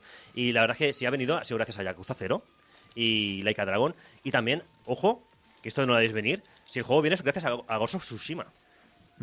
Porque según dijo Masayoshi Yokoyama, que es el actual de- presidente de la compañía, del RGG, eh, si viene a Occidente es porque un juego hecho por americanos, como Ghost of Tsushima, ah, tuvo una gran acogida y eso les dio la confianza para que Ishin dijeron, dijeron bueno, pues también podría funcionar en... en En pues Estados en- Unidos. en Occ- en Estados Unidos y por ende en Europa y el resto de Occidente. Así que aunque os pilla un poco lejos y a lo mejor os habéis perdido en el párrafo anterior, mucha gente, cuando he comentado la historia y el trasfondo social, eh, no os preocupéis, que tampoco hace falta tener una- un, un máster en historia japonesa. Además, el juego os lo va a explicar. Sí, menos mal, porque yo soy horrible para la historia. No, no, y además tienen un glosario que además en tiempo real... eh, ¿Te acuerdas del Valiant Hearts, el juego aquel de Ubisoft, Sí. de la Primera Guerra Mundial, que puedes ir consultando en tiempo... Bueno, que te dejaba un, términos y, y eventos que pasaron? Pues aquí han hecho exactamente lo mismo. Solo que incluso puedes hacerlo durante, la, durante una conversación. Y puedes ir a ver esto de que me está hablando, qué exactamente, y tienes una entradita que te dice, pues esto es la guerra de no sé cuánto, y pasó tal, o este personaje está tal cual en la, en la realidad. Y eso está muy bueno, la verdad. Pero bueno, aparte de esto, el argumento, tranquilos que no va a seguir los, los hechos reales eh, al 100%. De hecho, esto es el típico culebrón de- por el cual el estudio es conocido. Eh, Ryoma es un Ronin de Tosa, que busca el asesino de su padre adoptivo, porque siempre tiene que haber una venganza de padres adoptivos matados en circunstancias extrañas. A- al pobre Kiryu le tiene que pasar esto siempre. de, sí, tos- sí, de sí. tosa de mar. Exacto, es de Tosa de Mar. Y otro dramático giro de, de los acontecimientos. Resulta que eh, el as- su asesino tiene todos los números para ser eh, uno de los que eh, eh, están dentro del Shinsengumi. ¿Vale? Entonces, él odia al Shinsengumi, pero se mete dentro del Shinsengumi para averiguar quién es el, el asesino. Por circunstancias de la vida, también por dramáticos giros del destino, acaba siendo capitán de los Shinsengumi, ese cuerpo al que él odia tanto. Y nada, esto solamente es el principio de una historia que a cada cierre de episodio pues nos va a tener, como no puede ser de otra manera siempre, al filo del asiento.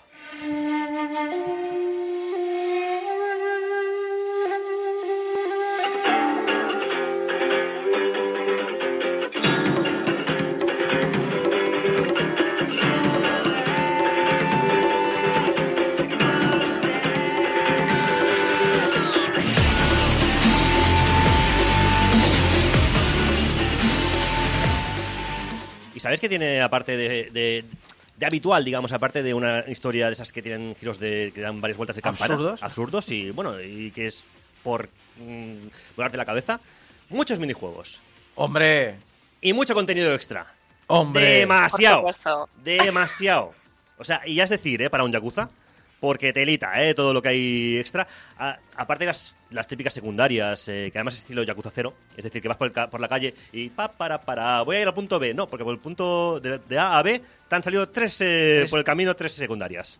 A cada cual más absurda. Sí. Que a veces las vas acumulando para, ya para, para la lista luego de hacer cosas. Sí, y además tiene una cosa muy- que no me gustaba nada de las del Yakuza 0 y compañía, que era esas secundarias que tienes que ir volviendo al mismo sitio. Mm, sí. ¿Sabes? Que eso por suerte poco a poco lo han ido eliminando en el resto de juegos. ¿Tiene equivalente Pero, al qué taxi? pesados. ¿Eh? ¿Tiene equivalente a los taxis? Sí. Sí. Además son, son... Los carretillos estos. Las odas estas, o- La- sí, la gente, o sea, son dos fulanos que te llevan en una carretilla. Sí, es fantástico. Ah, bueno, aparte de las secundarias, eh, que no hace falta ahondar en ellas, ya sabéis de que va si habéis jugado algún Yakuza, son absurdas, son eh, emotivas, son ñoñas, eh, son fantásticas y son memorables. Casi son mejores del juego. Eh, bueno, pues lo que os comentaba, hay mucho, mucho contenido extra. Lo que no me gusta es que todo el contenido extra de este juego tiene muchísimo grindeo, excesivo, como pasaba en Yakuza 0, por ejemplo. ¿Sabes? Así que aviso a completistas. O sea, hay muchas cosas que hacer extra, ¿vale? Y eh, hacer el 100% de este juego requiere muchas horas de tedio repetitivo. Repetitivo ¿vale? Entonces, no lo recomiendo para nada, ¿vale? Para mí, con que os centréis en hacer la misión, las secundarias, y con las secundarias ya le cortáis el lomo al superboss de turno, a mí eso ya me parece que ya es hacer el juego. Y bueno, y hay un par de minijuegos tochos, como siempre hay un par, como eh, el típico cabaret extra y tal. Aquí digamos que hay dos. Aquí hay unas mazmorras, ¿Sí? Que además le añaden cierto contenido de combate al juego, que ahora comentaremos muy rápidamente. Y un modo Animal Crossing, no tan loco como el que han hecho ahora para Infinity Wealth, que es un es- Animal Crossing de verdad, Sí. sino que es un modo de gestión de una hipoteca. Tienes una hipoteca, no tienes un mapache que te ha, te ha dado la casa, Casi, casi como un atelier, entre comillas. es un atelier, es un Stardew Valley, muy simplificado, ¿sabes? O sea, tienes tu huerto, tienes que hacer comida, tienes que dársela a los vecinos los lo que te... Bueno, más que los vecinos no. Un Harvest Moon, diría. Es un Harvest Moon, un porque venden las cosas que haces y tal. Además, los perretes y los gatos que vas encontrando por ahí los adoptas y te los llevas por ahí a la casa. ay, O sea, Sí, esto sí, es muy guay. Tienes a Haruka, o bueno, la versión de Haruka de Hacendado de Japón medieval. No sindicalizada. no sindicalizada. La tienes ahí en la casa y tal, porque la adoptas, es un poco... Te haces cargo de su deuda. Entonces, Mm. es un poco pagar la deuda y además, pues tener una casa en la que... En la que bueno, vivir. En la que vivir. Y luego, aparte, por ejemplo, tienes eh, la, la carrera de pollos. Ay, sí, es verdad. Que es donde sacas la pasta, la pasta gansa. Pero no hemos dicho que eran pollos. No, pues en realidad son gallinas. Son Bueno, gallinas. Total, que, que- que hay un montón de minijuegos en los cuales echar horas y horas. Además, es verdad que en, la- en las carreras de pollos es donde sacas mucho dinero, ¿vale? Y bueno, aparte está todo lo extra, ¿no? O sea, el mayón, el ochocoabu, el coicoi, pescar, eh, puedes eh, partir balas de cañón con la espada, puedes servir udon en un puesto, tienes el karaoke con canciones al estilo samurai, que es fantástico. Tienes, eh, bueno, el bakamitai, tienes también el baile de, de abanicos, que es, un- es una especie como de Owen Dan raro, porque tienes que seguir ahí un Una línea, musical, una sí. línea, y, pero es con abanicos, es súper gracioso, la verdad. es- me parece un añadido muy chulo. Lo comía, estaría orgulloso. Lo comía, le encantaría este. sí, sí. De hecho, parece que se han inspirado un poquito en ellos. Y bueno, ya os digo, o sea, vamos, que por mucho que cambie la ambientación, esto no deja de ser un Yakuza Like a Dragon con todas las de la ley.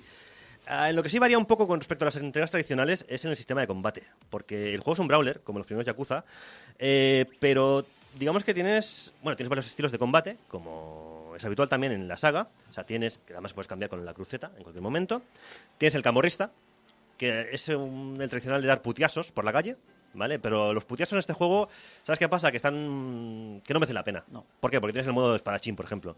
Que va mucho mejor. Que la va mucho verdad. mejor. Porque el de pistola tela. uf. Sí, bueno, el de pistola va bien para cuando, cuando- cuando te vienen de lejos, porque también tienes el modo pistola. O luego tienes lo mejor de los dos mundos, que es el bailarín salvaje. El bailarín salvaje. Pistola y espada. Y esquivando ahí, haciendo ahí. Y vas haciendo, exacto, vas haciendo ahí la peonza, vas haciendo ahí los, los pasos prohibidos, ¿vale? Y, y vas haciendo una, una coreografía mientras eh, pues dejas ahí sudor, sangre y miembros cercenados por doquier. Y la verdad es que al final acabas usando el bailarín salvaje para cuando hay grupos de enemigos, Hmm. es para para los bosses y cuando te, te toca alguno tocho. El pistolero cuando están lejos, como te digo, y no vienen. Y el camorrista, bueno, el camorrista está bien porque tiene la acción especial esa de cogerlos y darlos al río, Que es la mejor acción de toda la puta saga. que le encanta a Isaac. Entonces, claro, siempre es, Si no me la ponen, el juego ya no merece la pena. siempre es gracioso y siempre es gratificante de hacer, ¿no? Pues ya está. Eh, el añadido que tiene el, el remake en el combate con respecto al original, al original es que eh, en, ma- en el modo mazmorra eh, tiene también, eh, bueno, pues que como parte de nuestras obligaciones como miembros del Shinsengumi, ah, tenemos que explotar, explorar varios sitios con la ayuda de varias tropas. Y esas tropas nos dan cartas de habilidad. ¿Vale? El problema que tienen estas cartas de habilidad, de habilidad es que, bueno, pues eh, para el modo están bien, para el modo mazmorra, pero esas habilidades te las puedes llevar al, eh, te las puedes llevar al juego normal, cosa que en el original no pasaba. ¿Y qué pasa? Que algunas habilidades están rotísimas. Y esto es- mucha gente se quejó de ello. Y con razón, ¿eh? A ver, para esta gente también te, te digo una cosa, o sea, se puede desactivar sin ningún problema. Porque al final la opción la puedes quitar y ya está. Si te quieres pasar el juego como un paseo, utilízalas. Sí, es lo que te iba a decir. Si se te atraganta algo, Sí, sí. no está mal. No está mal, es, es una ayuda. Que te recuerdo que de en vez en cuando no estaba. ya- los Yakuza tienen algún jefe que se te hace bola, ¿eh? Sí, tanto. Entonces, a ver, con sus taras y con sus cosas, bueno, pues es un juego muy divertido. Ah, al final no deja de ser un Yakuza con todas las de la ley. Solo que ubicado en otra época y con una historia autoconcluyente. Su trama no es de las mejores de la saga, pero cumple. No está mal. Oye, eh, sí que es verdad que a mí hay cosas que no me, no me convencen de... Como todas las tramas de un Yakuza, ¿eh? Sí. Porque realmente todos tienen su momento de enarcar las cejas y mirar para arriba. Un salto de fe grande. Salto de fe grande, ¿vale? Aquí también lo hay, evidentemente. Pero bueno, es una historia autoconcluyente y que no molesta. Y además es divertido para la gente que viene eh, veterana porque ve a todo el mundo. Aquí es una fiesta. Todo el mundo está. Sí. Todos los favoritos de los fans están. Eh, incluso, por ejemplo, eh, evidentemente Koro Majima está. Que además es un capitán, lo voy a comentar, es un capitán de los Shinsengumi. Los Shinsengumi van con su uniforme azul. Pero él, él lleva uniforme azul con manchas de sangre. ¿Por qué? Porque nunca se ha lavado el uniforme y como no para de matar gente y le mola que, que, que, pues eso, pues eh, muy, muy a rollo con el personaje. O sea, es- tenemos al Kuro Majima más salvaje en esta entrega otra vez de nuevo. Entonces, bueno, ah, si os gusta el rollo samurai, los códigos de honor y la lucha de clases, este juego os da puntos extra. Es fácil de encontrar, de que está en todas las plataformas prácticamente, como hemos comentado al principio, incluido Game Pass.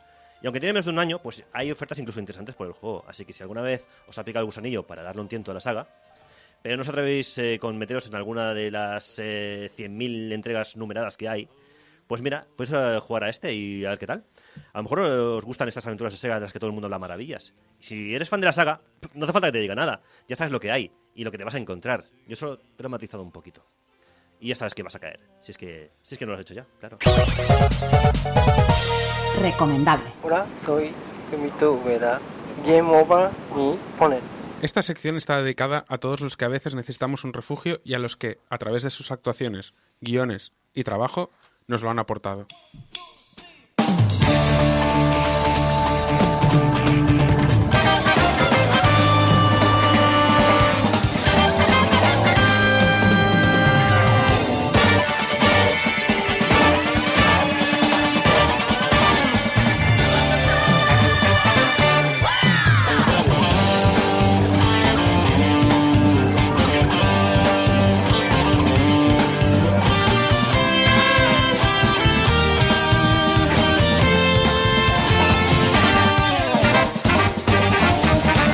Hablando en series, esa sección en la que Alex nos habla de una de sus grandes aficiones y de que de vez en cuando, cuando hablamos eh, fuera de micro, eh, fuera de micro es la vida real, es decir, cuando hablamos en nuestra vida. Espera, ¿hay mundo detrás, fuera de esta radio? Dios mío, no somos Hace años que no salgo de aquí dentro. Eh, lo dicho, eh, que muchas veces hemos hablado, tú ves muchas series, tú sabes que todo lo que tú ves, es- o sea, todo lo que yo no veo, lo, lo ves tú. Porque me cuesta mucho ver series en casa o Bueno, películas. y todo lo que tú juegas, no- o sea, todo lo que yo no juego lo juegas tú. Exacto. Soy el Pe- yin y el yang. Exacto. Pero, claro, Alguien eh, ya de la, pro- de la procras- procrastinación, ¿no? Sí. Sí, eh, lo que ocurre es que una de las cosas que me has hablado muchísimas veces son esas series que vuelves a ver, que yo pienso, con todas las series que tienes pendientes, ¿cómo vuelves a ver algo? Pero sí, eh, y conozco muchas de tus series confort, porque me has hablado muchas de, y de, de algunas las tengo muy pendientes, y, eh, y creo que de eso va hoy esta sección, ¿no? Sí, hoy creo que la podríamos llamar un poco Alex viene a dar la turra, porque tampoco voy a hablar de series en concreto. O sea, hoy, No, hoy viene, a, hoy viene a hablar del calorcico. sí, hoy traigo una sección un poco especial. Calorcito y a lo mejor un poco drama, pero ya, porque me ha quedado un poco más dramática de lo que me esperaba. Mi idea era que hubiese humor, pero bueno, cosas que pasan cuando escribes de madrugada. Am, hoy traigo una sección un poco diferente. Hoy traigo una reflexión, porque aunque he ido viendo novedades y estrenos televisivos últimamente, me he encontrado revisando bastantes series que ya había visto antes. Que he estado buscando un refugio en espacios cómodos y que ya conocía. No voy a analizar una serie en concreto o traeros la historia de cómo un creador o un guionista ha alcanzado un éxito con trabajo duro. Hoy quiero hablar un poco de algo que quizá es un poco más trascendental y es sobre la función que a veces tiene la cultura y sobre todo un medio como es la televisión la función de crear eh, pequeños refugios, aportar compañía y estar al menos durante muchos años en el centro de nuestros hogares. ¿Es cosa mía o estoy bordando la entrevista? Porque creo que la estoy clavando. Pues sí. Bueno, es igual. Estábamos hablando de retozando. ¿A qué atribuyes tú el atractivo de la serie? Charlie, escucha, ya sé que está muy de moda echar mierda sobre la serie retozando, pero por aquella época se puede decir mierda. Por favor, no. Pues vale, la serie está bien para lo que representaba. No iba en la línea de Ibsen, claro, pero para mucha gente la vida no es más que una patada dolorosa en la uretra. Y a veces, cuando vuelves a casa después de un día largo donde te han dado una patada en la uretra, solo te apetece ver una serie sobre gente buena y adorable y que sabes que pase lo que pase al cabo de media hora, todo va a salir muy bien. Porque verás, en la vida real, he dicho lo de la patada en la uretra. Pero hablemos de la vida real. ¿Qué has estado haciendo desde que se canceló la serie hace 18 años? Buena pregunta, Charlie. Yo... eh, La vida real es lo que pasa de- fuera de Game Over, ¿no? Sí. Esto, para los que no lo sepan, porque además yo la serie originalmente la vi en, en inglés, pero creía que era mejor poner la cita en castellano, es básicamente como empieza Bojack Horseman. Eh, en, en una entrevista hablando de la serie, la sitcom que protagonizó él. Y patas en la uretra. Y patadas en la uretra. Y se puede decir... ¿Cómo era? ¿Culo o oro? Eso que dice? Mierda. Mierda, eso. ¿Se puede decir mierda en la radio? Sí, si pero tu- ponerlo en explicit en, en iTunes, no pasa nada. Aquí viene la pregunta. Si tuviésemos que simplificar lo que para muchos significa hogar, eh, o sea, ¿qué significa el hogar? ¿En qué partes lo resumiríamos? Donde está la colección de videojuegos. Precisamente la serie de Bojack Horseman, no. Pues te sorprendería. Es, es- es una, de hecho, lo, lo menciona, es una Uf. confort eh, serie para mucha gente, Pero es una confort muy sorprendentemente. rara porque es en realidad es muy de, no iba a decir deprimente, pero bueno sí es deprimente porque trata temas muy muy muy jodidos. Es- tiene momentos muy oscuros esta serie. Luego tiene momentos como este episodio que es buenísimo, que es el debajo del mar, Es muy bueno. Ese Ese, episodio es y muy el de los churros era? el del funeral. El del funeral. del no funeral- recuerdo si se llamaba el de los churros o algo así, El pero episodio del funeral, que es todo lo contrario que este, que este es, este sin hablar, y el del funeral es todo el rato hablando. Es un monólogo. Es fantástico ese episodio. es, es, es- o sea, Bojack tiene un guion muy bueno, es una serie muy bien hecha. Es dura de ver a veces, a Yo- ratos. Es, es durilla, es Por eso durilla. no la he visto. Yo por eso te digo, la gente que, que tenga problemas de ansiedad o depresión, no le recomiendo que no la vea. Porque Depende, te puede pillar muy cerca sí, algunas cosas. depende de algún a veces puede servir como catarsis y a veces Sí. puede servir como para hundirte más. Eso Es que ese es el problema. Es difícil, si de saber. bien, pero como, como te veas reflejado mal... Es que es el tema de la serie de, Bo- de Bojack Horseman, que son ah, personajes antropomórficos, pero en realidad son muy humanos. Sí. Es que es muy dura. Pero con Bojack yo creo que sucede un poco como la moda de los true crimes de hoy en día, que es como... Nos da confort escuchar mm, asesinatos reales. O sea, es, es complicado. Ahí hay un análisis psicológico que yo no tengo la capacidad ni los estudios para realizar, creo. Pero bueno, yo creo que para cada uno seguramente eh, el hogar lo componen diferentes cosas. La, la cama, tus objetos personales, seguramente sean importantes. Como tú has dicho, la, la colección de videojuegos. Bueno, he hecho también un poco de broma. Yo creo que es más bien una relación sentimental con ciertas personas o ciertos animales o ciertos seres o, a veces no, también dices tú, un, un lugar, ¿no? Pero un lugar también por la, la gente que vive en ese lugar, aunque no tengas un contacto personal con ellos. Es decir, el paradero o el bar al que vas siempre a desayunar o el camino o la gente que te ves de camino al trabajo aunque nunca les has dicho ni hola porque obviamente son desconocidos que pasan por la calle, las rutinas. Para muchas personas pueden ser cosas muy diferentes, estructuras muy diferentes, creo yo. Sí, porque a veces el, el hogar ni siquiera es un sitio físico como tal, aunque muchas veces lo asociamos a un sitio físico, como la cocina o la televisión o un pequeño rincón donde de pequeño te escondías para pasar el rato. Eh, nuestro hogar al final lo construimos en gran parte con los recuerdos que tenemos y la nostalgia que estos nos crean. Y aquí también soy consciente que estoy hablando un poco desde el privilegio de que no todo el mundo se ha creado en un hogar estable y familiar. Ah, pero incluso en situaciones malas, nuestro cerebro se agarra a los momentos buenos para aligerar la carga. Y al menos, genera- al menos generalizando un poco. En el chat Nit dice, para mí hogar es rutina cómoda. Pero lo decía antes de que no necesariamente son objetos o personas, pero sí las relaciones que establecemos con algo. Sí. Si ese algo es un poco etéreo, es decir, ahí sí que puede ser eso, un objeto, una mochila para el que es un wanderlust de estos, unos, unos nómadas que no tiene hogar, pero la mochila es su hogar. O gente, pues eso lo he dicho, me he creado una rutina que me gusta y quiero y le he peleado por ella y esto es mi hogar. Es que es es, a veces es más un sentimiento, una emoción que, que una localización o, o lo que tradicionalmente entendemos como hogar. O sea, curiosamente yo me he mudado de ciudad, o sea, ahora estoy viviendo en Madrid, vengo a Ba- a Barcelona muchos findes, y es muy rara la sensación de bajar del AVE y estar en el metro de Barcelona, porque es- aunque llevo ya un año fuera, sigue siendo la sensación de llegar a casa otra vez. Y paso más horas y más días en, Madrid que, en- Barcelona, pero eh, aún después de un año me sigue costando mucho notar Madrid como un hogar más que, que Barcelona como ciudad. O sea, y es eh, la, la sensación tan tonta de bajar, de bajar del metro. A mí es que me pasa lo mismo. O sea, yo llevo casi dos años, creo, viviendo aquí en, en Sevilla y eh, siempre lo digo, o sea, vale, estoy bien aquí, pero es llegar y pisar Barcelona, el aeropuerto incluso, y, y como que todo cambia, el ambiente cambia, la manera que tengo yo de moverme, la manera que tengo yo de interactuar con todo. Es que para mí Barcelona, o sea, nunca había pensado que tuviese un hogar, pero para mí Barcelona lo es de alguna manera y, y me pasa lo mismo, absolutamente lo mismo. Y eso que voy a Madrid también asiduamente, etcétera, pero como Barcelona no, no estoy cogiendo raíces como en otro sitio. Sí, y a veces, eh, a veces no te das cuenta hasta que te vas.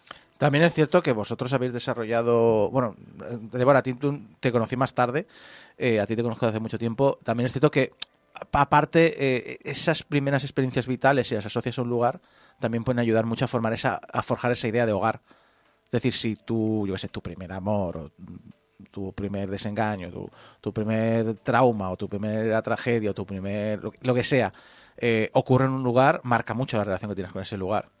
Claro, obviamente, o sea, yo mi pero claro, yo es que vivo en una situación en la que me he criado la mitad del tiempo en un sitio y la mitad del tiempo en otro. O sea, yo me crié en, en las Baleares y me mudé a Barcelona. Y Barcelona se ha convertido en mi hogar más incluso que en Menorca, aunque la he hecho... Son sentimientos diferentes. Son, es, es curioso. Pero bueno, aquí no hablo tanto del sitio, sino de, del hogar que nos creamos viendo series. O sea, de esos momentos en que muchas veces son que nos traen nostalgia. Echamos de menos el pasado. Por eso mucha gente dice que el tiempo pasado fue mejor, aunque siendo bastante obvio que es una mentira. Sí, o sea, el tiempo pasado lo has cribado bien. Exacto. Asociamos el, el pasado a momentos de, felicidad y muchas veces buscamos esa felicidad agarrándonos a lo que nos recuerda a ella. Y ahí, en esa idealización del pasado, es donde residen las series confort. Eh, pequeñas realidades que se sienten como un hogar, un hogar de verdad donde sentirnos seguros y que nos recuerdan a tiempos más felices. Igual que cuando llegamos a Barcelona, es, recuperamos un poco la sensación de cuando vivíamos aquí todos estos años. Cuando acudes a una serie que has visto toda tu vida o que la siempre ha estado de fondo en tu vida, que son series que a lo mejor han durado 12 temporadas, por lo tanto son 12 años como mínimo que han estado en tu vida. Eh, la memoria es algo curioso.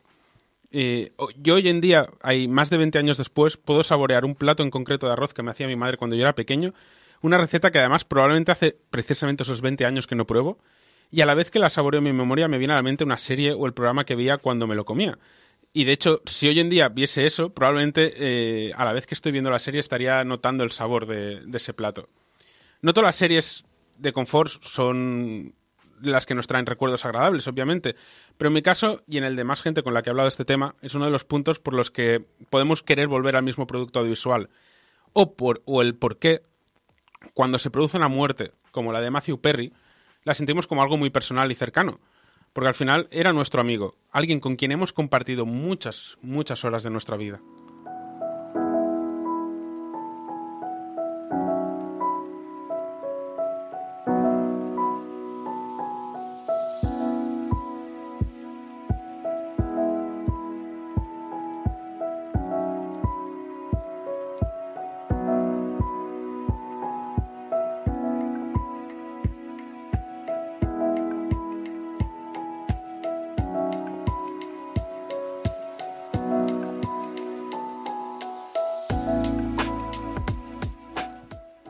Aún así, no siempre acudimos a estas series para rememorar tiempos mejores, aunque eso es un factor importante. Ah, parafraseando a Bojack, como decíamos, a veces cuando uno vuelve a casa después de que le hayan golpeado en la uretra todo el día, solo quiere refugiarse viendo una familia feliz en un espacio seguro. Y si puede ser que, lo hagan que no le hagan pensar demasiado. Bojack Horseman, curiosamente, como hemos comentado antes con Gecko, es, es una serie que es confort para mucha gente, aunque es bastante dramática. Me recuerda un poco al- a, lo que decía Fry, de, también de las series de televisión. De- le- que la gente no quiere, no quiere que le hagan O sea, no quiere series buenas porque no quiere pensar, no quiere meditar. No, no, no, quieren que se den todo mascadito. Y si le das sí, otra sí. cosa, se asusta. De hecho, a ver, pues a Horseman lo que tienes que eh, antiguamente era el actor principal de una serie de los 80, de esas en plan eh, cosas de casa. Más que cosas de Ponen casa- siempre en televisión constantemente. Sí, o la, o la de primos lejanos. Era más bien rollo- un rollo primos lejanos o un rollo. ¿Cómo se llamaba esta con la con la con la niña con coletas? Sí, la Punky Blaster. También. No, no. Sí, bueno, te- tenía, El un- Landstrom. pe- No, sí. no, no te va. Yo qué sé. No, no, pero tenía un punto de Pinky, de Pinky Lamster. ¿Lamster? Yo la Sé hablar muy bien inglés. Pero bueno, que la- la- lo que tenía es que eran series que duraban media hora y que en realidad los conflictos eran confl- conflictos de chichinabo, porque eran simplemente pues cosas que estaban empezadas para que eh, la gente saliera feliz y no se comiera mucho la cabeza. En el chat están comentando, en NIT, vuelvo a comentar, dice mi audiovisual de confort es Utena, eh, Cowboy Bebop y la princesa Mononoke. Bien. De hecho, a Débora creo que te, te ha gustado mucho lo de Utena. Soy muy fan de Utena, o sea, Utena, manga, anime, película, lo que sea, o sea, id de cabeza Utena. Utena para mí fue una revolución y nunca mejor dicho. Dogo Argento habla de Les Luciers. Oh. Y eh, hay que decir que este- esta semana tenemos muchos eh, audiencia veterana, porque antes hablaba de Argento veterano y demás. Otro, ot- ahora no, está al principio del chat, no, no lo voy a buscar ahora, pero también alguien hablaba de os escucho de los tipos de los gags y tal. Y de ahora ha entrado eh, de Rambote, dice: Los escucho desde que tenía 16 años, tengo 32, y me ha hecho pensar, puede que para algunos. Recordemos que hay gente que ha escuchado el Fucker cinco veces Sí. y son un programa de 10 horas. Eh, para algunos puede que Game Over sea su, su rincón de confort, no creo. su podcast de confort. digan, Es- es- esa es la misma gente Per- perdona, que, que el- Bojack es sus... Exacto, es la misma gente que Lo mismo que se fusionan con que dice, ah, que quiero sufrir, quiero sufrir. con, con Game Over. Lo escuchan y dicen, ¿ves? Todavía hay algo No, peor. no, claro, hay, hay hay no sabe que están peor que yo. Eso que Hay gente que está peor, ese es mi confort, Débora. Os parecerá raro, pero sí, hay gente que encuentra confort en el programa y conozco a esas personas, no son un mito. Y dicen, esos frikis están peor que yo. Claro, al final es eso. está- hablamos de nostalgia. Hay gente que a lo mejor su adolescencia la pasó escuchando este programa. Sí, de hecho, el otro día alguien me Lo escribió... varias personas cuando vino Funs el otro día. El, el otro día me escribió alguien que me había visto en el tren y, y al final me decía, eh, eh, eh, he escuchado Game Over durante mucho tiempo, pero me hablaba como en pasado, en plan de decir, no, seguimos haciendo Game Over. Gente que cree que Game Over acaba, no, Game Over sigue existiendo. Game Over es, es como una cucaracha. Claro, no morirá ni aunque haya un exacto. apocalipsis La nuclear. y luego otra vez. Claro, lo había escuchado hace mucho tiempo, lo dejó escuchar por el motivo que sea y claro, cuando te ven dicen, ah, claro, tú eres el que hacía Game Over. No, no, no, sigo haciendo Game Over, sigue existiendo. El día que Fallout sea real, seguirá habiendo Game Over. Exacto. Pero bueno, es- es lugares confort. Y es eso, o sea, tradicionalmente las series confort eh, en general siempre han sido las sitcoms, series donde el status quo no suele cambiar y pase lo que pase, la mayoría de los personajes al final del capítulo acabarán donde lo empezaron, tomando un café en un sofá o una cerveza en un pub. Obviamente hay una evolución de personajes y hay momentos dramáticos, pero el hecho de que generalmente las cosas no cambien es parte de la esencia de muchas sitcoms. Y esa falta de sorpresas es, es lo que hace que muchos acudamos a ellas.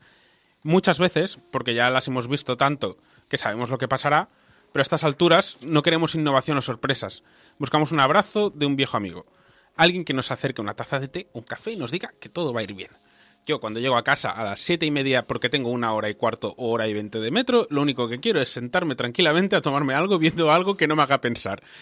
Y así, eh, en general, es por los que últimamente he estado revisionando un montón de series. En mi caso, he ido alternando entre varias según mi momento vital. Cuando me operaron hace unos años, empecé a ver Scraps de nuevo en mi habitación del hospital. Curiosamente, un hospital con el mismo nombre que el de la serie, Sagrado Corazón, Secret Heart. Cuando tuve COVID y no podía salir de mi habitación durante dos semanas, Parks and Recreation llamó a mi puerta y me trajo unos gofres. Y este final de 2023 y principios de 2024 ha sido Brooklyn Nine-Nine y Shira las que me han puesto una manta Es que, encima. es que son todas series que tengo pendientes. Pues muy mal, porque de todas estas ha habido sección. Brooklyn Nine-Nine no la he hecho yo, la hizo Tony, Sí, pero sí. yo de estas he hablado. sí, sí, no, por eso te digo. Así que me parece mal. Que, que son de esas, la tengo que ver, la tengo que ver, la tengo que ver, quiero verla, quiero verla, todas, todas, las Brooklyn. Nine-Nine es mi espacio. Mi espacio calentito. De confort. Eh, eh, ha sido el mío este, este, los últimos tres meses. Y tengo que decir que lo que has dicho antes de con la muerte de, Chan- de Chandler, eh, se murió el También actor que interpretaba a Raymond Hall. Admito que la empecé Y a ver otra vez precisamente pena. por eso. Me da Eh, mucha me- pena que se muriera. este me hombre. preocupa- André- Me preocupa que acaban de decir en el chat, Brooklyn Nine-Nine es muy saco. Es que es muy, es muy, muy chula es muy. Yo- chula, yo la que te gustaría. Lo que pasa es que Sí, seguro que me gusta, pero que, que digo, me, me igual es demasiado optimista para ti, ya lo te digo. Sí. Pero sí. No, no hay personajes amargados ni nada. Aunque tú te enamorarías de Rosa. Sí. Rosa, Rosa. Mira, tengo pendiente Eureka. ¿Te acuerdas de Eureka? ¿De cuántos años tiene ya Eureka? Muchos. ¿Ya? Pues yo recuerdo Eureka porque solo vi el primer episodio.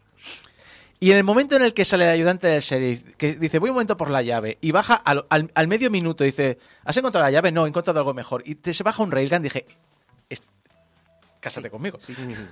Pues lo tengo pendiente solo por ese personaje. pues lo- así Eu- te digo. Eureka es muy buena también. Almacén 13, que si no la has visto. Almacén 13... La le- tengo entera en Blu-ray si la en, quieres ca- un día. en- en casa de una amiga había un trozos sueltos y me pareció un concepto interesante. O sea, no, eh, es que el problema es que no hay vida para tanta cosa. No, es bienvenido a mi mundo. Ya, ya no, a ver. si- eh, eh, ahora que por circunstancias sabes que tengo. Estoy en otro, en otro lugar y no tengo muchas cosas que puedo hacer. He visto temporada y media de Doctor Who de todas las que tengo pendientes. temporada y media, que eso para ¿Te mí es mucho. ya? Porque hace, hace cinco años que me dices, tengo que ver esta Sí, temporada. sí, no, no, me he visto la temporada 11 y estoy por la mitad de la 12. Es decir, eso para mí ya es mucho. A lo mejor en cinco Poco a años te has poco. puesto al día. Exacto. Tú puedes. Al final es eso, o sea, nuestras series de confort son pequeños sitios de felicidad y momentos de no, no quiero pensar, por lo tanto voy a ir a un espacio seguro. Hay muchas novedades y, y hay muchas series nuevas muy interesantes, con tramas muy buenas, pero cuesta entrar a veces. Bueno, cuesta, cuesta sentarte y decir, voy a probar este producto nuevo. Me vendiste muy bien Poker Face, la última sección. Es que Poker Face se convirtió bastante automáticamente en una serie confort para mí. Porque era, eh, además que me pillaba, la miraba mira- en los viajes de tren. Entonces la- me la fui racionando poco a poco, porque en realidad son nueve capítulos, o nueve, diez, ya no me acuerdo. Hice la sección hace un par de semanas, ya no me acuerdo. Pero veía, como eran capítulos de una hora, lo veía en el tren y luego me ponía a escribir o, o- cenaba o lo que fuese. Pero Poker Face está muy bien. Y al final es eso, o sea, sitios seguros, no queremos volver a no queremos volver a la realidad, queremos escaparnos. Y a veces un abrazo caliente de gente que conocemos está bien. Brooklyn Nine-Nine, por ejemplo, que yo la empecé a ver por lo que dices, porque murió murió André Browder. Ah, no la habías visto hasta entonces. no, la no, serie? o sea, la había visto ya Ah, dos vale, o tres la- veces. La, revisitaste. Y, y con Brooklyn Nine-Nine se da un hecho bastante curioso que, que me ha parecido, o al menos la sensación que me ha dado, tampoco he investigado mucho, o sea, he hecho un estudio científico que es básicamente yo leyendo internet. con todas las... Perdona, perdona, hay gente que se hace carreras en YouTube con ese estudio científico. Sí, o gente que directamente lo que coge es otro vídeo de YouTube y, y- y- y- y lo parafrasea con ChatGPT. Exacto. Pues Brooklyn Nine-Nine, con todas las sitcoms que hay hoy en día y todas, las, y todas las series cómicas que han ido saliendo, y todas las novedades y todo Netflix y todo lo que hay, Brooklyn Nine-Nine es de los pocos casos en la que una serie moderna, porque acabó en, en plena pandemia, acabó en 2021-2022, no me acuerdo del año exacto, se ha convertido casi en un clásico inmediato y una serie confort para mucha gente al nivel de, de otras series como The Office que ya tienen muchos años o incluso Friends, salvando mucho las distancias, obviamente. Y Nadie- es de los pocos casos en que sucede eso. Nadie pone CSI. ¿O Navy? ¿Investigación criminal? Castle, yo lo podría poner quizá, aunque hace mucho que no la veo. Navy, Navy los- la, la- la que daban en la sexta hace 15 años. Hace a, mí, me 15 gust- a mí me gustaba mucho. Me pillaban la comida, pero me gustaba mucho. Y les Pero pillabas cariño a los personajes porque son series- disfuncionales. Eso es una serie que de personaje, o sea, que dejas de fondo. Sí. Yo no- no sé yo no, yo, yo no puedo poner cosas de fondo, yo las veo activamente. Y No, las ve- yo- Navy la veía activamente. Pero también hay que decir que aquí tenemos una idea de Navy de jajaja, la serie barata que compran en la sexta para rellenar y en América es un no no es la serie más vista de todo el país, especialmente por gente de 60 años o más. Bueno, lo que pasaba, con, lo que pasaba en Estados Unidos con Castle, por ejemplo, ¿no? O Castle también, Castle a mí me hacía mucha gracia por, por el prota. serie de poner de fondo, pero que en Estados Unidos eh, era como, Sí, sí. vamos... sí, sí. Ya, pero yo es que me pasa eso, yo no puedo ponerme nada de Nathan fondo. Fillion era el, vamos, eh, el dandy de la tercera edad para Sí. todo el mundo allí. Sí, sí.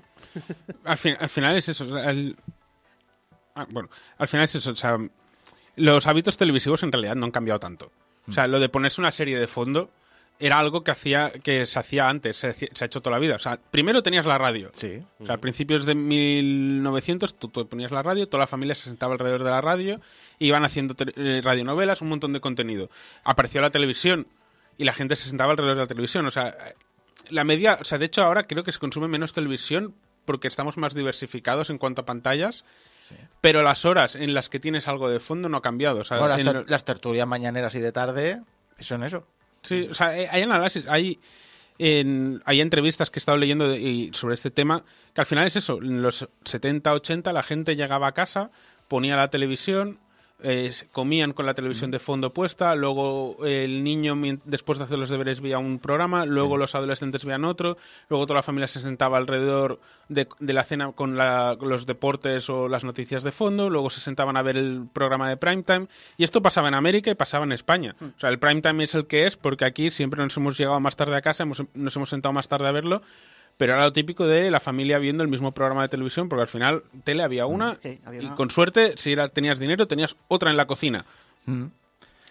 El- de hecho, en el chat de Junior dice los neurodivergentes no pode- eh, no poner no podemos eh, no ponemos nada de fondo, cosas del hiperfoco. Digo, sí, sí, el, el mismo motivo por el cual no puedo poner Twitch. Eh, depende un poco de los neurodivergentes. Sí, yo también entiendo que debe ser, depende de cuál, pero en mi caso personal es mm, no, porque entonces mi cerebro tiene que prestar atención. En mi caso, necesito tener más de un estímulo para concentrarme.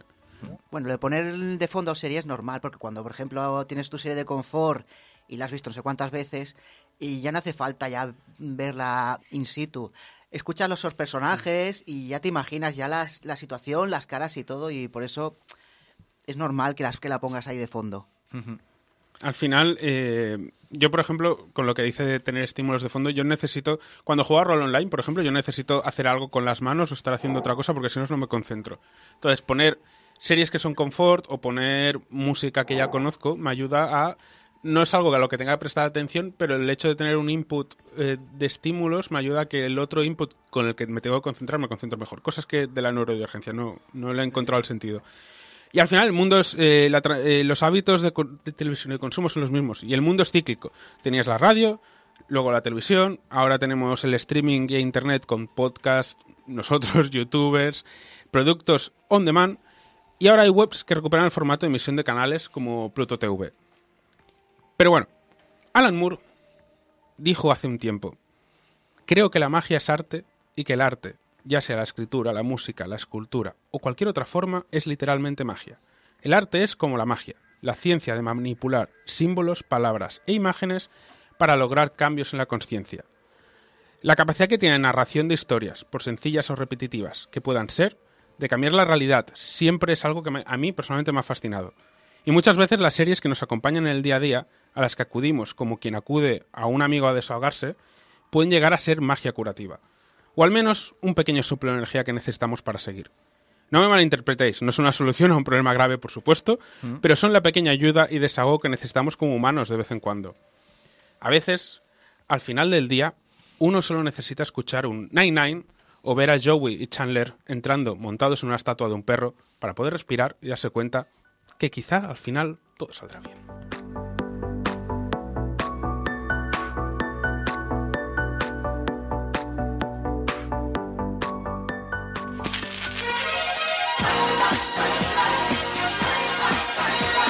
Buscando entre los juegos de la caja roja, un tío fue y me dijo, escoja, escoja Super Mario 1 y 2, Donkey Kong y Wario. Con precio especial, revolucionario. Avisa a tus amigos y dales un toque. Los Classic también sirven para Game Boy Pocket. Corre hacia la tienda, que aún estás a tiempo. Estos son los Classic de la Super Nintendo. No pierdas un momento, los juegos que más pegan son de Nintendo.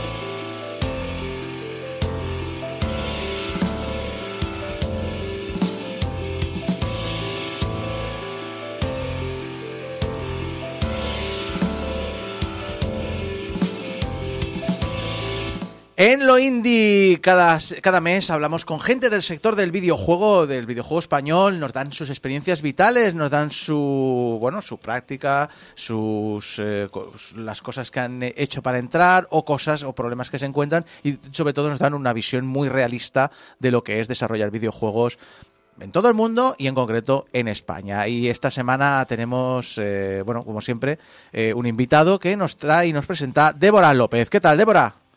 Muy bien, muchísimas gracias. Buenos días a todos. Estamos aquí una vez más en la sección. Debo decir antes de empezar que muchísimas gracias al invitado que tenemos hoy. De verdad que muchísimas gracias por el esfuerzo de estar aquí. Y nada, ¿quién es el invitado? Bueno, a ver, antes de nada, si os pregunto que estáis jugando en vuestros dispositivos móviles, ¿qué me responderíais? ¿O no sois muy aficionados a ello? Es ¿Qué que decís? Mari me vendió el de juego de los gatitos y la sopa. Y ahí estás. Y en el tren juego el de los gaticos y la sopa. Bueno, pues hoy tenemos unos videojuegos un poquito distintos, pero yo creo que os van a gustar mucho y para ello, para hablar de ellos y un poquito de, del estudio, tenemos a Daniel Calabuch, cofundador y game director de Patrones y Escondites, un estudio barcelonés fundado en 2016, que bueno, que quizás os anime un poco a usar un poquito más los dispositivos móviles para jugar. ¿Qué tal, Daniel? Muchísimas gracias por estar hoy aquí con nosotros. Muchas gracias a vosotros por, por invitarme. Em, pues encantado, encantado de estar, encantado de estar aquí con, con vosotros y compartir un, un ratito. Muchísimas gracias. Bueno, yo voy a empezar con una pregunta bastante sencillita, que es eh, ¿quiénes formáis patrones y escondites y de dónde surgió este nombre tan curioso? Mm. Bueno, eh, a ver, em, bueno, patrones y escondites somos, somos, eh, somos dos, somos eh, eh, mi socia Beatriz Osorio y, y yo, y yo mismo. Digamos que eh, pues nos dividimos un poco las tareas de una forma en la que igual a mí se me ocurren más las, ideas, estoy más en la parte creativa y ella tiene la dificultad o, la difícil tarea de hacer que sean realidad, ¿no? hacerla realidad. Y, así nos así nos así nos partimos, así nos combinamos, lo- lo hacemos. ¿De dónde salió el nombre? Pues eh, nosotros la verdad es que queríamos hacer un, un- queríamos poner un nombre, teníamos claro que queríamos un nombre en español, ¿vale? Porque muchos estudios se ponen nombres, pues no sé, con- son anglosajones y tal. Entiendo que con vocación de ser globales, ¿no? Pero a nosotros nos gustaba el, el punto el punto de ser un poco más castizos. Y chicos, no sabéis lo difícil que es registrar un, un nombre. Están todos pillados, están todos pilladísimos. Entonces, entonces resulta que yo por, por aquella época habíamos leído un libro que nos gustaba mucho de Ralph Koster, que es el de Theory of Fun, ¿vale? No sé si lo conocéis, un poco Sí. de la teoría de juegos y tal.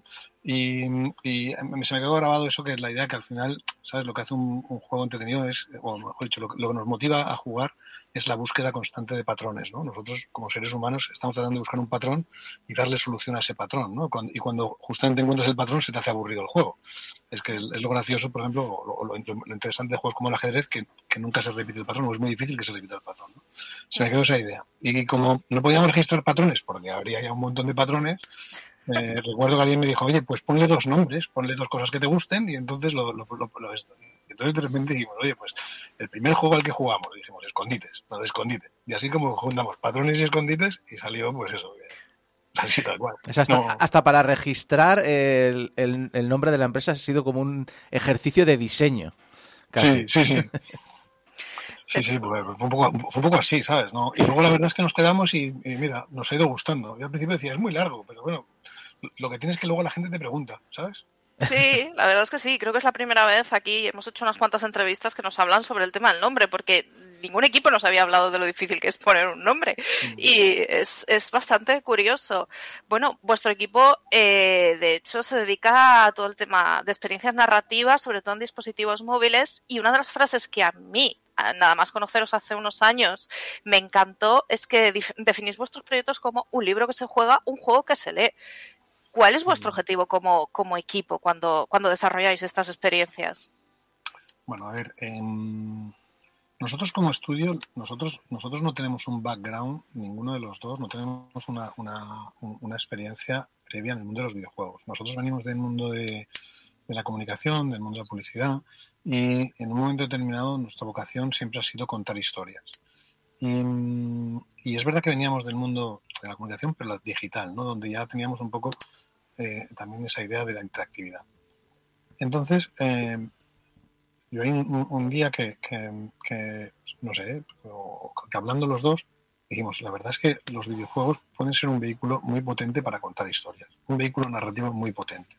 Que no, luego la verdad es que cuando te metes dentro dices, bueno, vale, pues sí, hay, hay aventuras gráficas, hay ah, juegos narrativos, pero creo que incluso más allá de eso, cualquier juego, incluso eh, eh, los más sencillos, al final te pueden estar contando una historia más, más sencilla o más compleja. ¿no? Y entonces no- nosotros nos metimos en esto porque queríamos explorar precisamente eh, eh, la capacidad de los videojuegos como, como vehículo narrativo. Y nos metimos, nos metimos de cabeza, nos metimos de cabeza a ello. ¿Qué es lo que pasa? Que cuando empiezas dices, bueno, y no tengo preso, ¿vale? No tengo preso. Como no tienes preso, pues nosotros habíamos aprendido que, que, por ejemplo, si tú tienes que hacer una, una escena con, con 3.000 ovnis, pues tienes que crear tres- 3.000 ovnis, ¿no? Y tienes que crearlos, ¿no? Por- ya sea por, por computadora o tienes que crear 3.000 ovnis. Sin embargo, eh, el texto es, en ese sentido es muy gratificante, porque tú puedes poner 3.000 o 30.000 y te cuesta lo mismo, simplemente es añadir un cero ¿no? en, el, en el texto. Es decir, desde un punto de vista de producción, nos pareció que podía ser muy sencillo producir algo. Y entonces eh, eh, pensamos, oye, pues vamos a tirar por aquí. Y la siguiente vuelta que le dimos es, oye, mira, pues eh, ya que estamos aquí buscando probar y nos metemos en esto y tal, dijimos, vamos a hacer una cosa que, que, igual es, un- es una locura, pero vamos a probarlo, ¿no? Que es, y si cogemos una película que nos guste y la convertimos en, videojuego o en, experiencia narrativa, si, preferís. Entonces eh, cogimos Memento, nos gustaba, y, empezamos a, reescribirla de una manera bastante libre eh, para llegar a esto. ¿Y qué nos salió? Pues nos salió eso, nos salió mm, algo que no sabíamos explicar. ¿no? Entonces, como no sabíamos explicar, porque tú lees, los resuelves puzzles y, tienes que resolver unos puzzles, unos enigmas, ¿de acuerdo? Para poder avanzar en la historia, entonces no sabíamos cómo explicarlo. Entonces hicimos un Kickstarter para conseguir financiación que resultó exitoso y aprovechamos para la gente para decirle, oye, ¿y cómo definiríais esto? Y alguien dijo, pues un libro que se juega o un juego que se lee. Y nos encantó. Y de ahí lo sacamos. O sea, no tampoco, tampoco nos puedo atribuir la idea. Salió de, de eso, de, de cuando tienes a, a- a gente pues que te sigue y tal, y, y- y que de repente pues, les gustó mucho la idea, y alguien lo sugirió. Dijo, pues la verdad es que nos encaja, ¿no? No, no, no, es difícil explicarlo. Completamente. Eh, de hecho, me imagino que ese primer proyecto fue Unmemory. Yo tengo un recuerdo muy bueno de Unmemory porque lo jugué y además es un juego que necesitas papel y lápiz al lado para seguirlo. Y de hecho, vuestro primer proyecto, que parecía una locura, eh, cosechó un éxito increíble de la crítica y el público, ganando diversos premios y menciones. Para quien no lo sepa, Unmemory cuenta la historia de una persona que busca desesperadamente al hombre que asesinó a su novia, pero hay un factor ahí importante y es que ha perdido la memoria. Entonces tenemos que ir ahí resolviendo puzzles y la verdad, a mí me encantó. ¿Cómo ha sido desde entonces con toda esta fama o toda esta relevancia mediática y tal para el equipo? ¿En qué os ha influido para proyectos futuros? Bueno, em, a ver, eh, si te soy honesto, dices, vale, sí, pues eh, mucho reconocimiento, pero, pero es cierto que no deja de ser un juego que es, que es nicho, ¿no? Es decir, no es un juego que, que esto. Y luego, además, nosotros cuando lo lanzamos, lo lanzamos en un momento donde, donde ya empezaba a haber un poco de declive de lo que es el- los juegos pa- para móviles. El declive de los juegos para móviles básicamente no es tanto el juego, el, el- un declive, sino que es el auge de lo que son los, los hyper casual games o los free to play games, un modelo de negocio. Claro, nosotros no podíamos ir por ahí, queríamos ir por el lado premium y poco a poco pues eso nos ha ido arrinconando. Eh, aún así, es curioso porque muchísima gente, ¿de acuerdo?, nos, nos persigue, nos sigue o nos ha seguido y pidiéndonos pues, pues más, ¿no? Es decir, que, oye, queremos más, queremos más. Y aunque dentro del estudio estamos desarrollando proyectos que son con la misma filosofía de contar una historia y que no se parecen a, a Memory, sí que es cierto que eh, estamos haciendo, estamos produciendo la precuela de On Memory, ¿vale? Es decir, nos pilláis en un año, estamos al mismo tiempo produciendo tres videojuegos totalmente diferentes, ¿vale? Eh, todos, todos, todos, digamos, con, con, con, una base narrativa y uno de ellos es la precuela de Unmemory que, que hemos llamado Your House. Sí, además habéis tenido también el año pasado lanzasteis The Let After Reading, que bueno, que sigue la misma línea, aunque creo que se, el público objetivo es como más juvenil, ¿no? Eh, yo aquí sí que tengo una pregunta y es cómo trabajasteis en este videojuego para que llamase la atención de ese público, ¿no? Porque estamos hablando de lo que has comentado antes, de videojuegos que tienen muchísimo texto. De hecho, es un texto en el que puedes interactuar, que ahora lo comentaremos y tal. Pero claro, yo creo que debe ser un poco complicado quizá porque a ciertas edades a lo mejor el hábito de lectura pues no está igualmente implementado o pues, cuesta más. Justamente, justamente salió por una demanda eh, una, de, una de las cosas que, que- que nunca esperas y tal es que nos, nos, nos, nos llamaron varios, varios colegios interesados en comprar eh, licencias de Unmemory para los alumnos. Claro, eh, aquí hablamos a los profesores y bueno, a ver, espera un momento, ¿para qué edades? Y entonces nos dijeron, bueno, pues para gente de entre 12 y, y- y- y 15 años. Y bueno, pues el, el tema pues es un tema, es el memory es, un- es, es noir, es, es novela negra, ¿no? Hay, hay, hay, hay- cierta violencia, ¿no? Y claro, cuando se, nos- se lo dijimos, pues bueno, algunos decidieron seguir adelante, pero otros nos dijeron, pues estaría bien que hicieses otro con una temática más juvenil. ¿Por qué? Porque ellos lo que veían es una oportunidad precisamente de, eh, de darle un- una vuelta al libro, ¿no? Hablábamos con una persona que nos decía es, es curioso como el libro es una tecnología inventada hace mucho tiempo y que ha evolucionado muy poco. Es decir, eh, vale, sí que tenemos libros digitales, pero en el libro digital, ¿qué puedes hacer? Subrayar, Mm, poco más, ¿no? Claro, eh, cómo ha evolucionado con todo lo que es, con, la demanda que hay de inmersión, ¿no? Por parte de la audiencia, ¿no? De esa corriente, por ejemplo, de los videojuegos y tal, ¿cómo puede ser que los libros se hayan quedado tan atrás? Y, entonces lo veían como una oportunidad para que, para que la gente más joven pues tuviese ganas otra vez de leer, o decir, oye, mira, es que estoy leyendo, pero no estoy leyendo el Quijote, estoy leyendo una aventura donde tengo que poner también un poquito de, como tú decías, lápiz y papel, con un enigma, con, ir un poco más para, para adelante, más interactivo, en el que puedo tomar igual eh, a veces diferentes eh, decisiones que me llevan por un lado o por otro. Y entonces, pues, pues, pues, en base a eso, teníamos un presupuesto muy pequeño, ¿vale?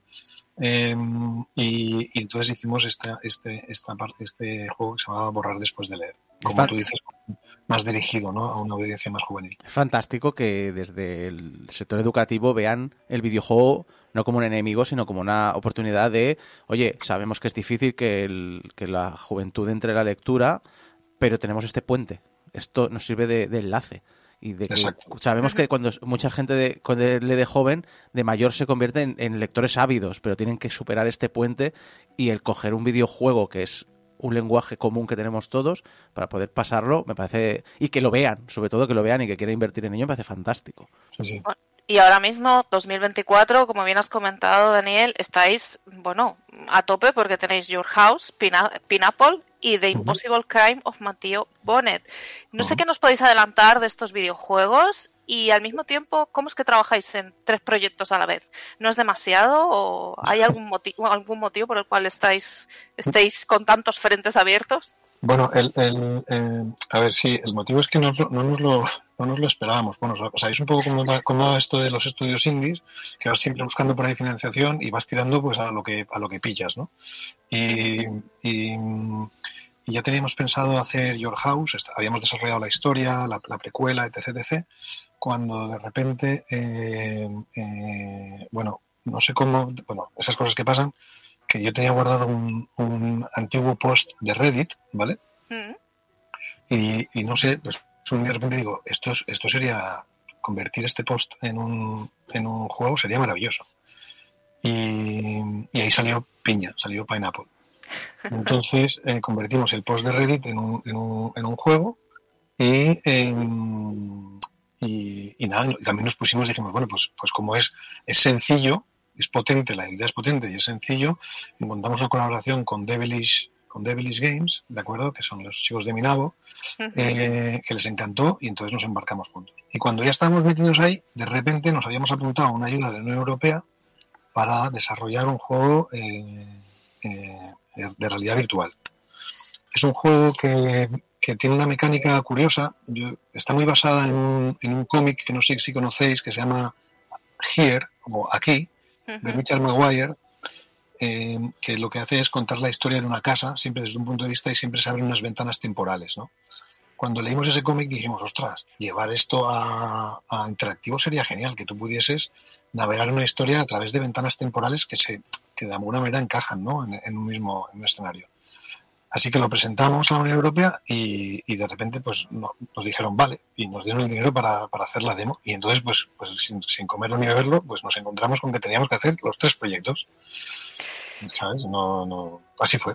Suena, suena duro, ¿eh? Suena duro. O sea, que muchísimo, muchísimo ánimo, pero lo que estáis explicando, de hecho en el chat están diciendo que está interesando mucho lo que está, lo que estás explicando y también las experiencias y los, y los videojuegos que ya, te- ya tenéis desarrollados. Que de hecho más o menos vuestros proyectos, lo común es que se lee mucho y se juega con el texto y los elementos gráficos que aparecen, ¿no? Como hemos abordado antes, pues se requiere papel y boli mientras investigamos, se requiere también tocar mucho el texto ¿no? en, la, en la pantalla para resolver los rompecabezas y avanzar. De hecho, un poco Mm. tipo escape room, ¿no? Eh, ¿Cómo Mm. es el proceso de implementación de estos elementos, ¿no? Eh, La tipografía, las imágenes, los sonidos y al mismo tiempo las mecánicas, ¿no? Esta hibridación en un espacio, pues como es un dispositivo móvil, que aunque sí que es verdad que vuestras experiencias también están en Steam, yo donde he jugado sobre todo es un dispositivo móvil porque. Creo que es lo, mejor, lo sí, nativo y se adapta mejor. Eh, ¿Cómo ha sido esto y qué limitaciones técnicas os han afectado más? Bueno, eh, a ver, eh, te digo que, que yo creo que es un, es un proceso un poco similar al, de, al del diseño de cualquier videojuego. Lo que pasa es que eh, pues requiere, como todo, de, de- de mucha iteración. Yo creo que lo más pesado quizás es la, es la iteración. Esto es un poco parecido, ¿no? Eh, a, a lo de a cuando te preguntan, le preguntan a los, a los cantantes qué va antes, ¿no? La melodía o la letra, ¿no? Pues aquí es, un poco parecido. Pues empieza la historia, pero claro, luego tienes que encajar los puzzles, pero los puzzles no pueden ser puzzles porque sí, sino que están encajados en la historia. Entonces, a veces encuentras un puzzle que te hace modificar un poco la historia, o a veces la historia te da pie a crear ya un puzzle. Y sí que es un proceso un poco iterativo que, que, que lleva, que lleva a eso. Nosotros en el caso de Memory, por ejemplo, escogimos una, para producir, escogimos también algo que nos parecía interesante, que es utilizar la fotografía, ¿vale? Entonces, todo lo, que- lo que es la imagen es, es llamativo porque es fotografía. Para Your House, sin embargo, aquello vimos que era, que era una locura, era la típica locura que haces en tu ópera prima, que dices, bueno, venga, vamos a tirarnos allí. Y ahora ya nos damos cuenta que, que es mejor tirar por la ilustración, entonces hemos tirado por algo más parecido a, a lo que es eh, a lo que es cómic, ¿no? Y sobre limitaciones, pues, claro, eh, lo que tiene, lo la, la gran limitación es eh, la gran variedad que hay de, digamos, de, dispositivos. Ya no solamente es que hay dos plataformas, que tienes iOS y Android, ¿no? Y, y no, y- y las dos funcionan exactamente igual, sino que luego además dentro de Android, dentro de iPhone tienes, eh, tienes multitud de pantallas y entonces poder adaptarlo a todas las resoluciones, eh, que te encaje, que, que todas las imágenes eh, funcionen, que eso, eso la verdad es que es un proceso que es, bastante, bastante tedioso, ¿no? Em, pero sí, eh, eh, a- al margen de eso, pues, eh, pues yo creo que es, es parecido al, al reto de, de hacer cualquier otro, cualquier otro videojuego. Una pregunta también un poco relacionada con esto es que, bueno, lo que, lo que he dicho antes, ¿no? Que habéis mm, lanzado en, en Google Play y App Store y después también en Steam. Eh, ¿Cómo ha sido el lanzamiento en Google Play y App Store? ¿no? Porque creo que es un poco distinto a, las, a, las distribu- a la distribución en, en otros dispositivos. Y de hecho yo ahora cuando me meto a veces en, vuestras en vuestras páginas de los juegos eh, veo críticas ¿no? de algunos, de algunos usuarios por el tema del precio de, de los títulos en esa plataforma. ¿Creéis que el público lo que está buscando es siempre experiencias gratuitas? ¿Habéis tenido problemas precisamente por eso? No sé muy bien cómo, Sí, cómo ha sido la recepción en la plataforma. Mira, yo, yo, yo os, puedo, os puedo contar. Mira, en el caso de Memory, en el caso de Memory fue em, eh, tanto, tanto con, fue muy bien tanto con Google y sigue yendo muy bien tanto con Google eh, Play como con el App Store. Eh, a Apple especialmente le, le gusta mucho la, la aplicación y nos suelen hacer pues lo que se llama un featuring, ¿sabes? Pues cada cierto tiempo, ¿no? Nos hacen un destacado, han nombrado app del día pues en varios países eh, y eso evidentemente pues am, ayuda ayuda mucho, ¿no? Eh, bueno, el precio es diferente. ¿Por qué? Pues porque muchas veces a nosotros nos costó un dinero mm, bastante, nos costó bastante dinero adaptarlo. Una vez lo teníamos en, en formato, eh, por decir así, para, para móvil, adaptarlo a PC, pues y entonces quisimos poner, adaptar ese precio a, a- a Steam. Luego nos pasó con el segundo, eh, encontramos un problema, ¿no? Y es precisamente lo que tú has dicho, ¿cómo lo definís? Un libro que se juega, un juego que se lee, eh, es difícil de explicar. Incluso poniendo vídeos o poniendo imágenes, la gente no lo terminaba de entender. Y entonces encontramos que la, la conversión era muy baja. ¿Qué decidimos hacer? Dije, con, con borrar después de leer. pues decidimos, oye, ¿y si hacemos otra cosa? ¿Y si lo que hacemos es, damos el primer capítulo gratis y si quieres, y si te gusta y quieres jugar el resto, entonces pagas el resto, ¿vale? Y consideramos que esto, esto fue, fue bien. Pero, por ejemplo, hay mucha gente en Google que no lo entiende así, que cuando se lo ha descargado y ya lo, lo tienes, le haces pagar, entonces se enfada, ¿vale? Eh, y mira, po- pone claramente ¿eh? que, que el primer Sí. capítulo es gratis y tal, pero la gente, pues como vamos, como vamos, pues probablemente lo descarga sin mirarlo y luego, y luego se, se enfada. Las nuevas generaciones no Aquí- saben lo que es el server. Exacto, exacto, exacto. Exacto. Eh, entonces, eh, lo que sí que os puedo decir es que el aprendizaje que ha tenido el estudio es que, mm, que, que no, no podríamos, con- de las dos estrategias de monetización que os he comentado, no hay ninguna ganadora. Y si hubiese alguna ganadora, es más la primera, la de premium, la de que tú vas por delante y dices, esto es un juego premium y nosotros monetizamos así. Eh, eh, más, que la, más que la otra. Nosotros pensábamos que sí que iba a funcionar, pero que no, no, no, no, no ha sido así. Mm. Aún así, yo os digo, no ni eh, probar, ¿eh? Es decir, que nosotros lo que vamos haciendo Claro. creo que es, es- es ir probando, ir probando, ir probando y aprendiendo. Claro, obviamente, ¿no? Y además ya lleváis unos cuantos años y entonces al final es ensayo, ensayo y error y me parece, me parece estupendo, ¿no? Y cuando hablamos con el mercado móvil siempre aparecen este tipo de cosas, pero en casi todo, casi todos los, incluso hemos tenido equipos que también han lanzado para, para tema dispositivos móviles y también mm, comentaban, comentaban este tipo de aspectos de la comunidad. Eh, pero aún así, vuestros juegos siguen destacando y la verdad es que es una gozada tener este tipo de experiencias aquí a nivel nacional porque yo creo que son muy necesarias, a pesar de la que a veces hay un poquito de menosprecio ¿no? al tema de videojuegos móvil y demás. Eh, en el chat están bastante interesados en, eh, en vuestros juegos y en, y en vuestra trayectoria y en novedades. Mm, Daniel, ¿dónde os podemos encontrar? Imagino que página web y redes sociales, ¿no? Sí, en nuestra página web y, y en redes sociales, allí podéis entender- eh, entrar y esto. Hemos hecho un, un cambio también, bueno, lógico, o sea, cuando llevas tantas cosas en la cabeza hemos hecho un pequeño cambio y vamos a lanzar primero Your House Sí.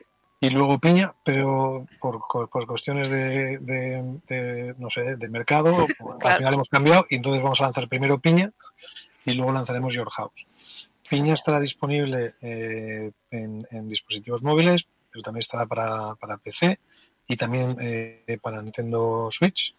Uh, Eh, no, no requiere, no requiere leer tanto, es, más una, es más una fábula, como os he contado, ya está, como os he dicho, está basado en un post de Reddit.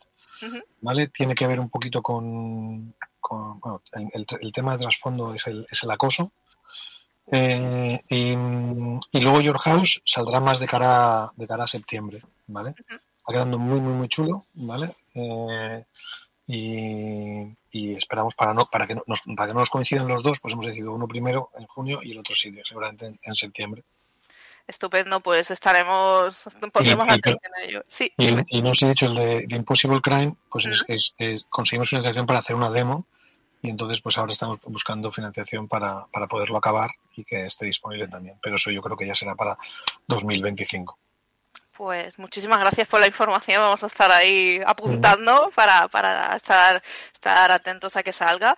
Y muchísimas gracias, Daniel, por haber venido hoy, por la entrevista increíble que ha salido. De verdad, te lo agradecemos muchísimo.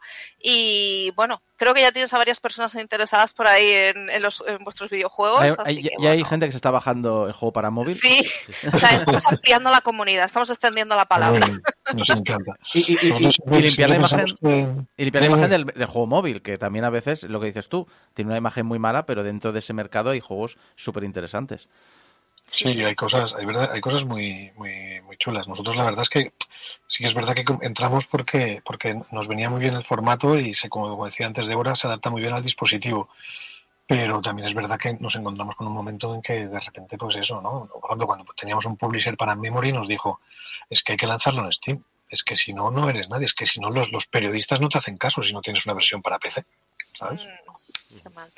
Pues de verdad que muchísimas gracias, Daniel. Mm, ánimo con los desarrollos que tenéis pendientes, muchísimo éxito. Yo por lo menos voy a, voy a jugarlos porque eso, estoy muy enamorada de vuestras experiencias, la verdad. Y de verdad que gracias por, por venir. Ánimo, muchos abrazos y nos vemos prontito. Un beso a todos. Gracias. Cuídate, Muchas adiós. gracias. Chao.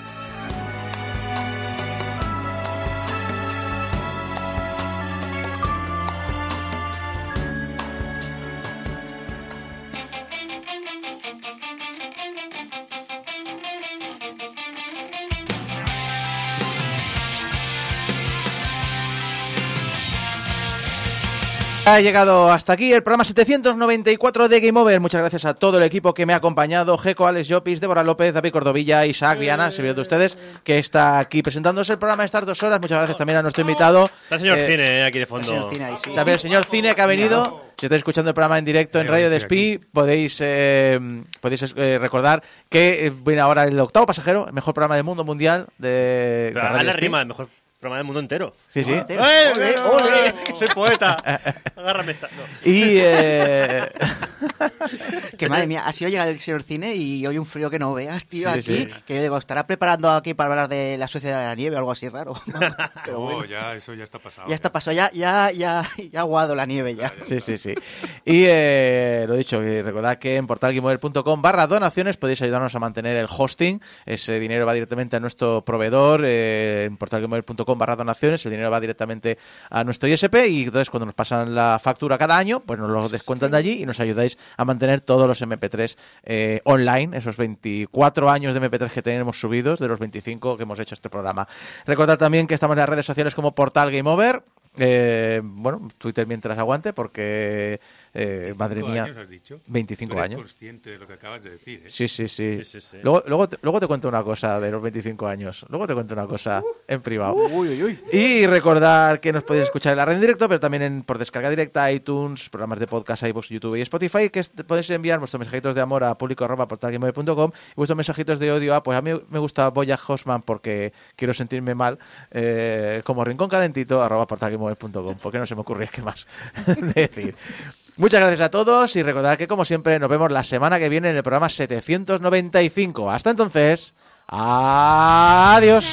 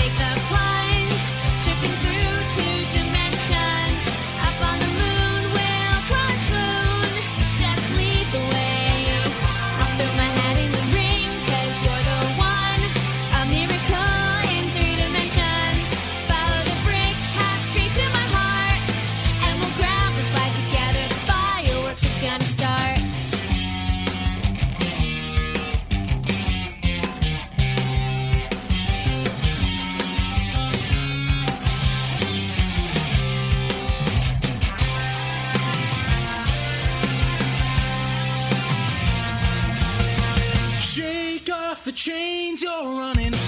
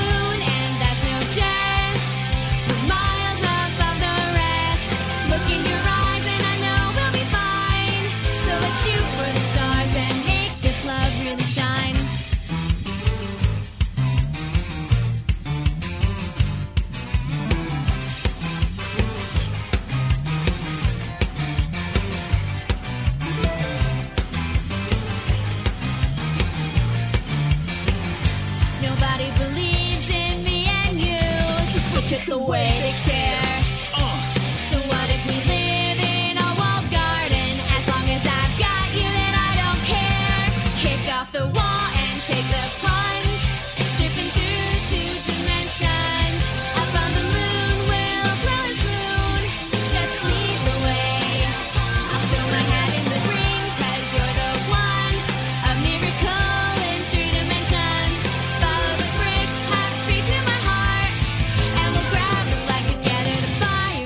Gonna start.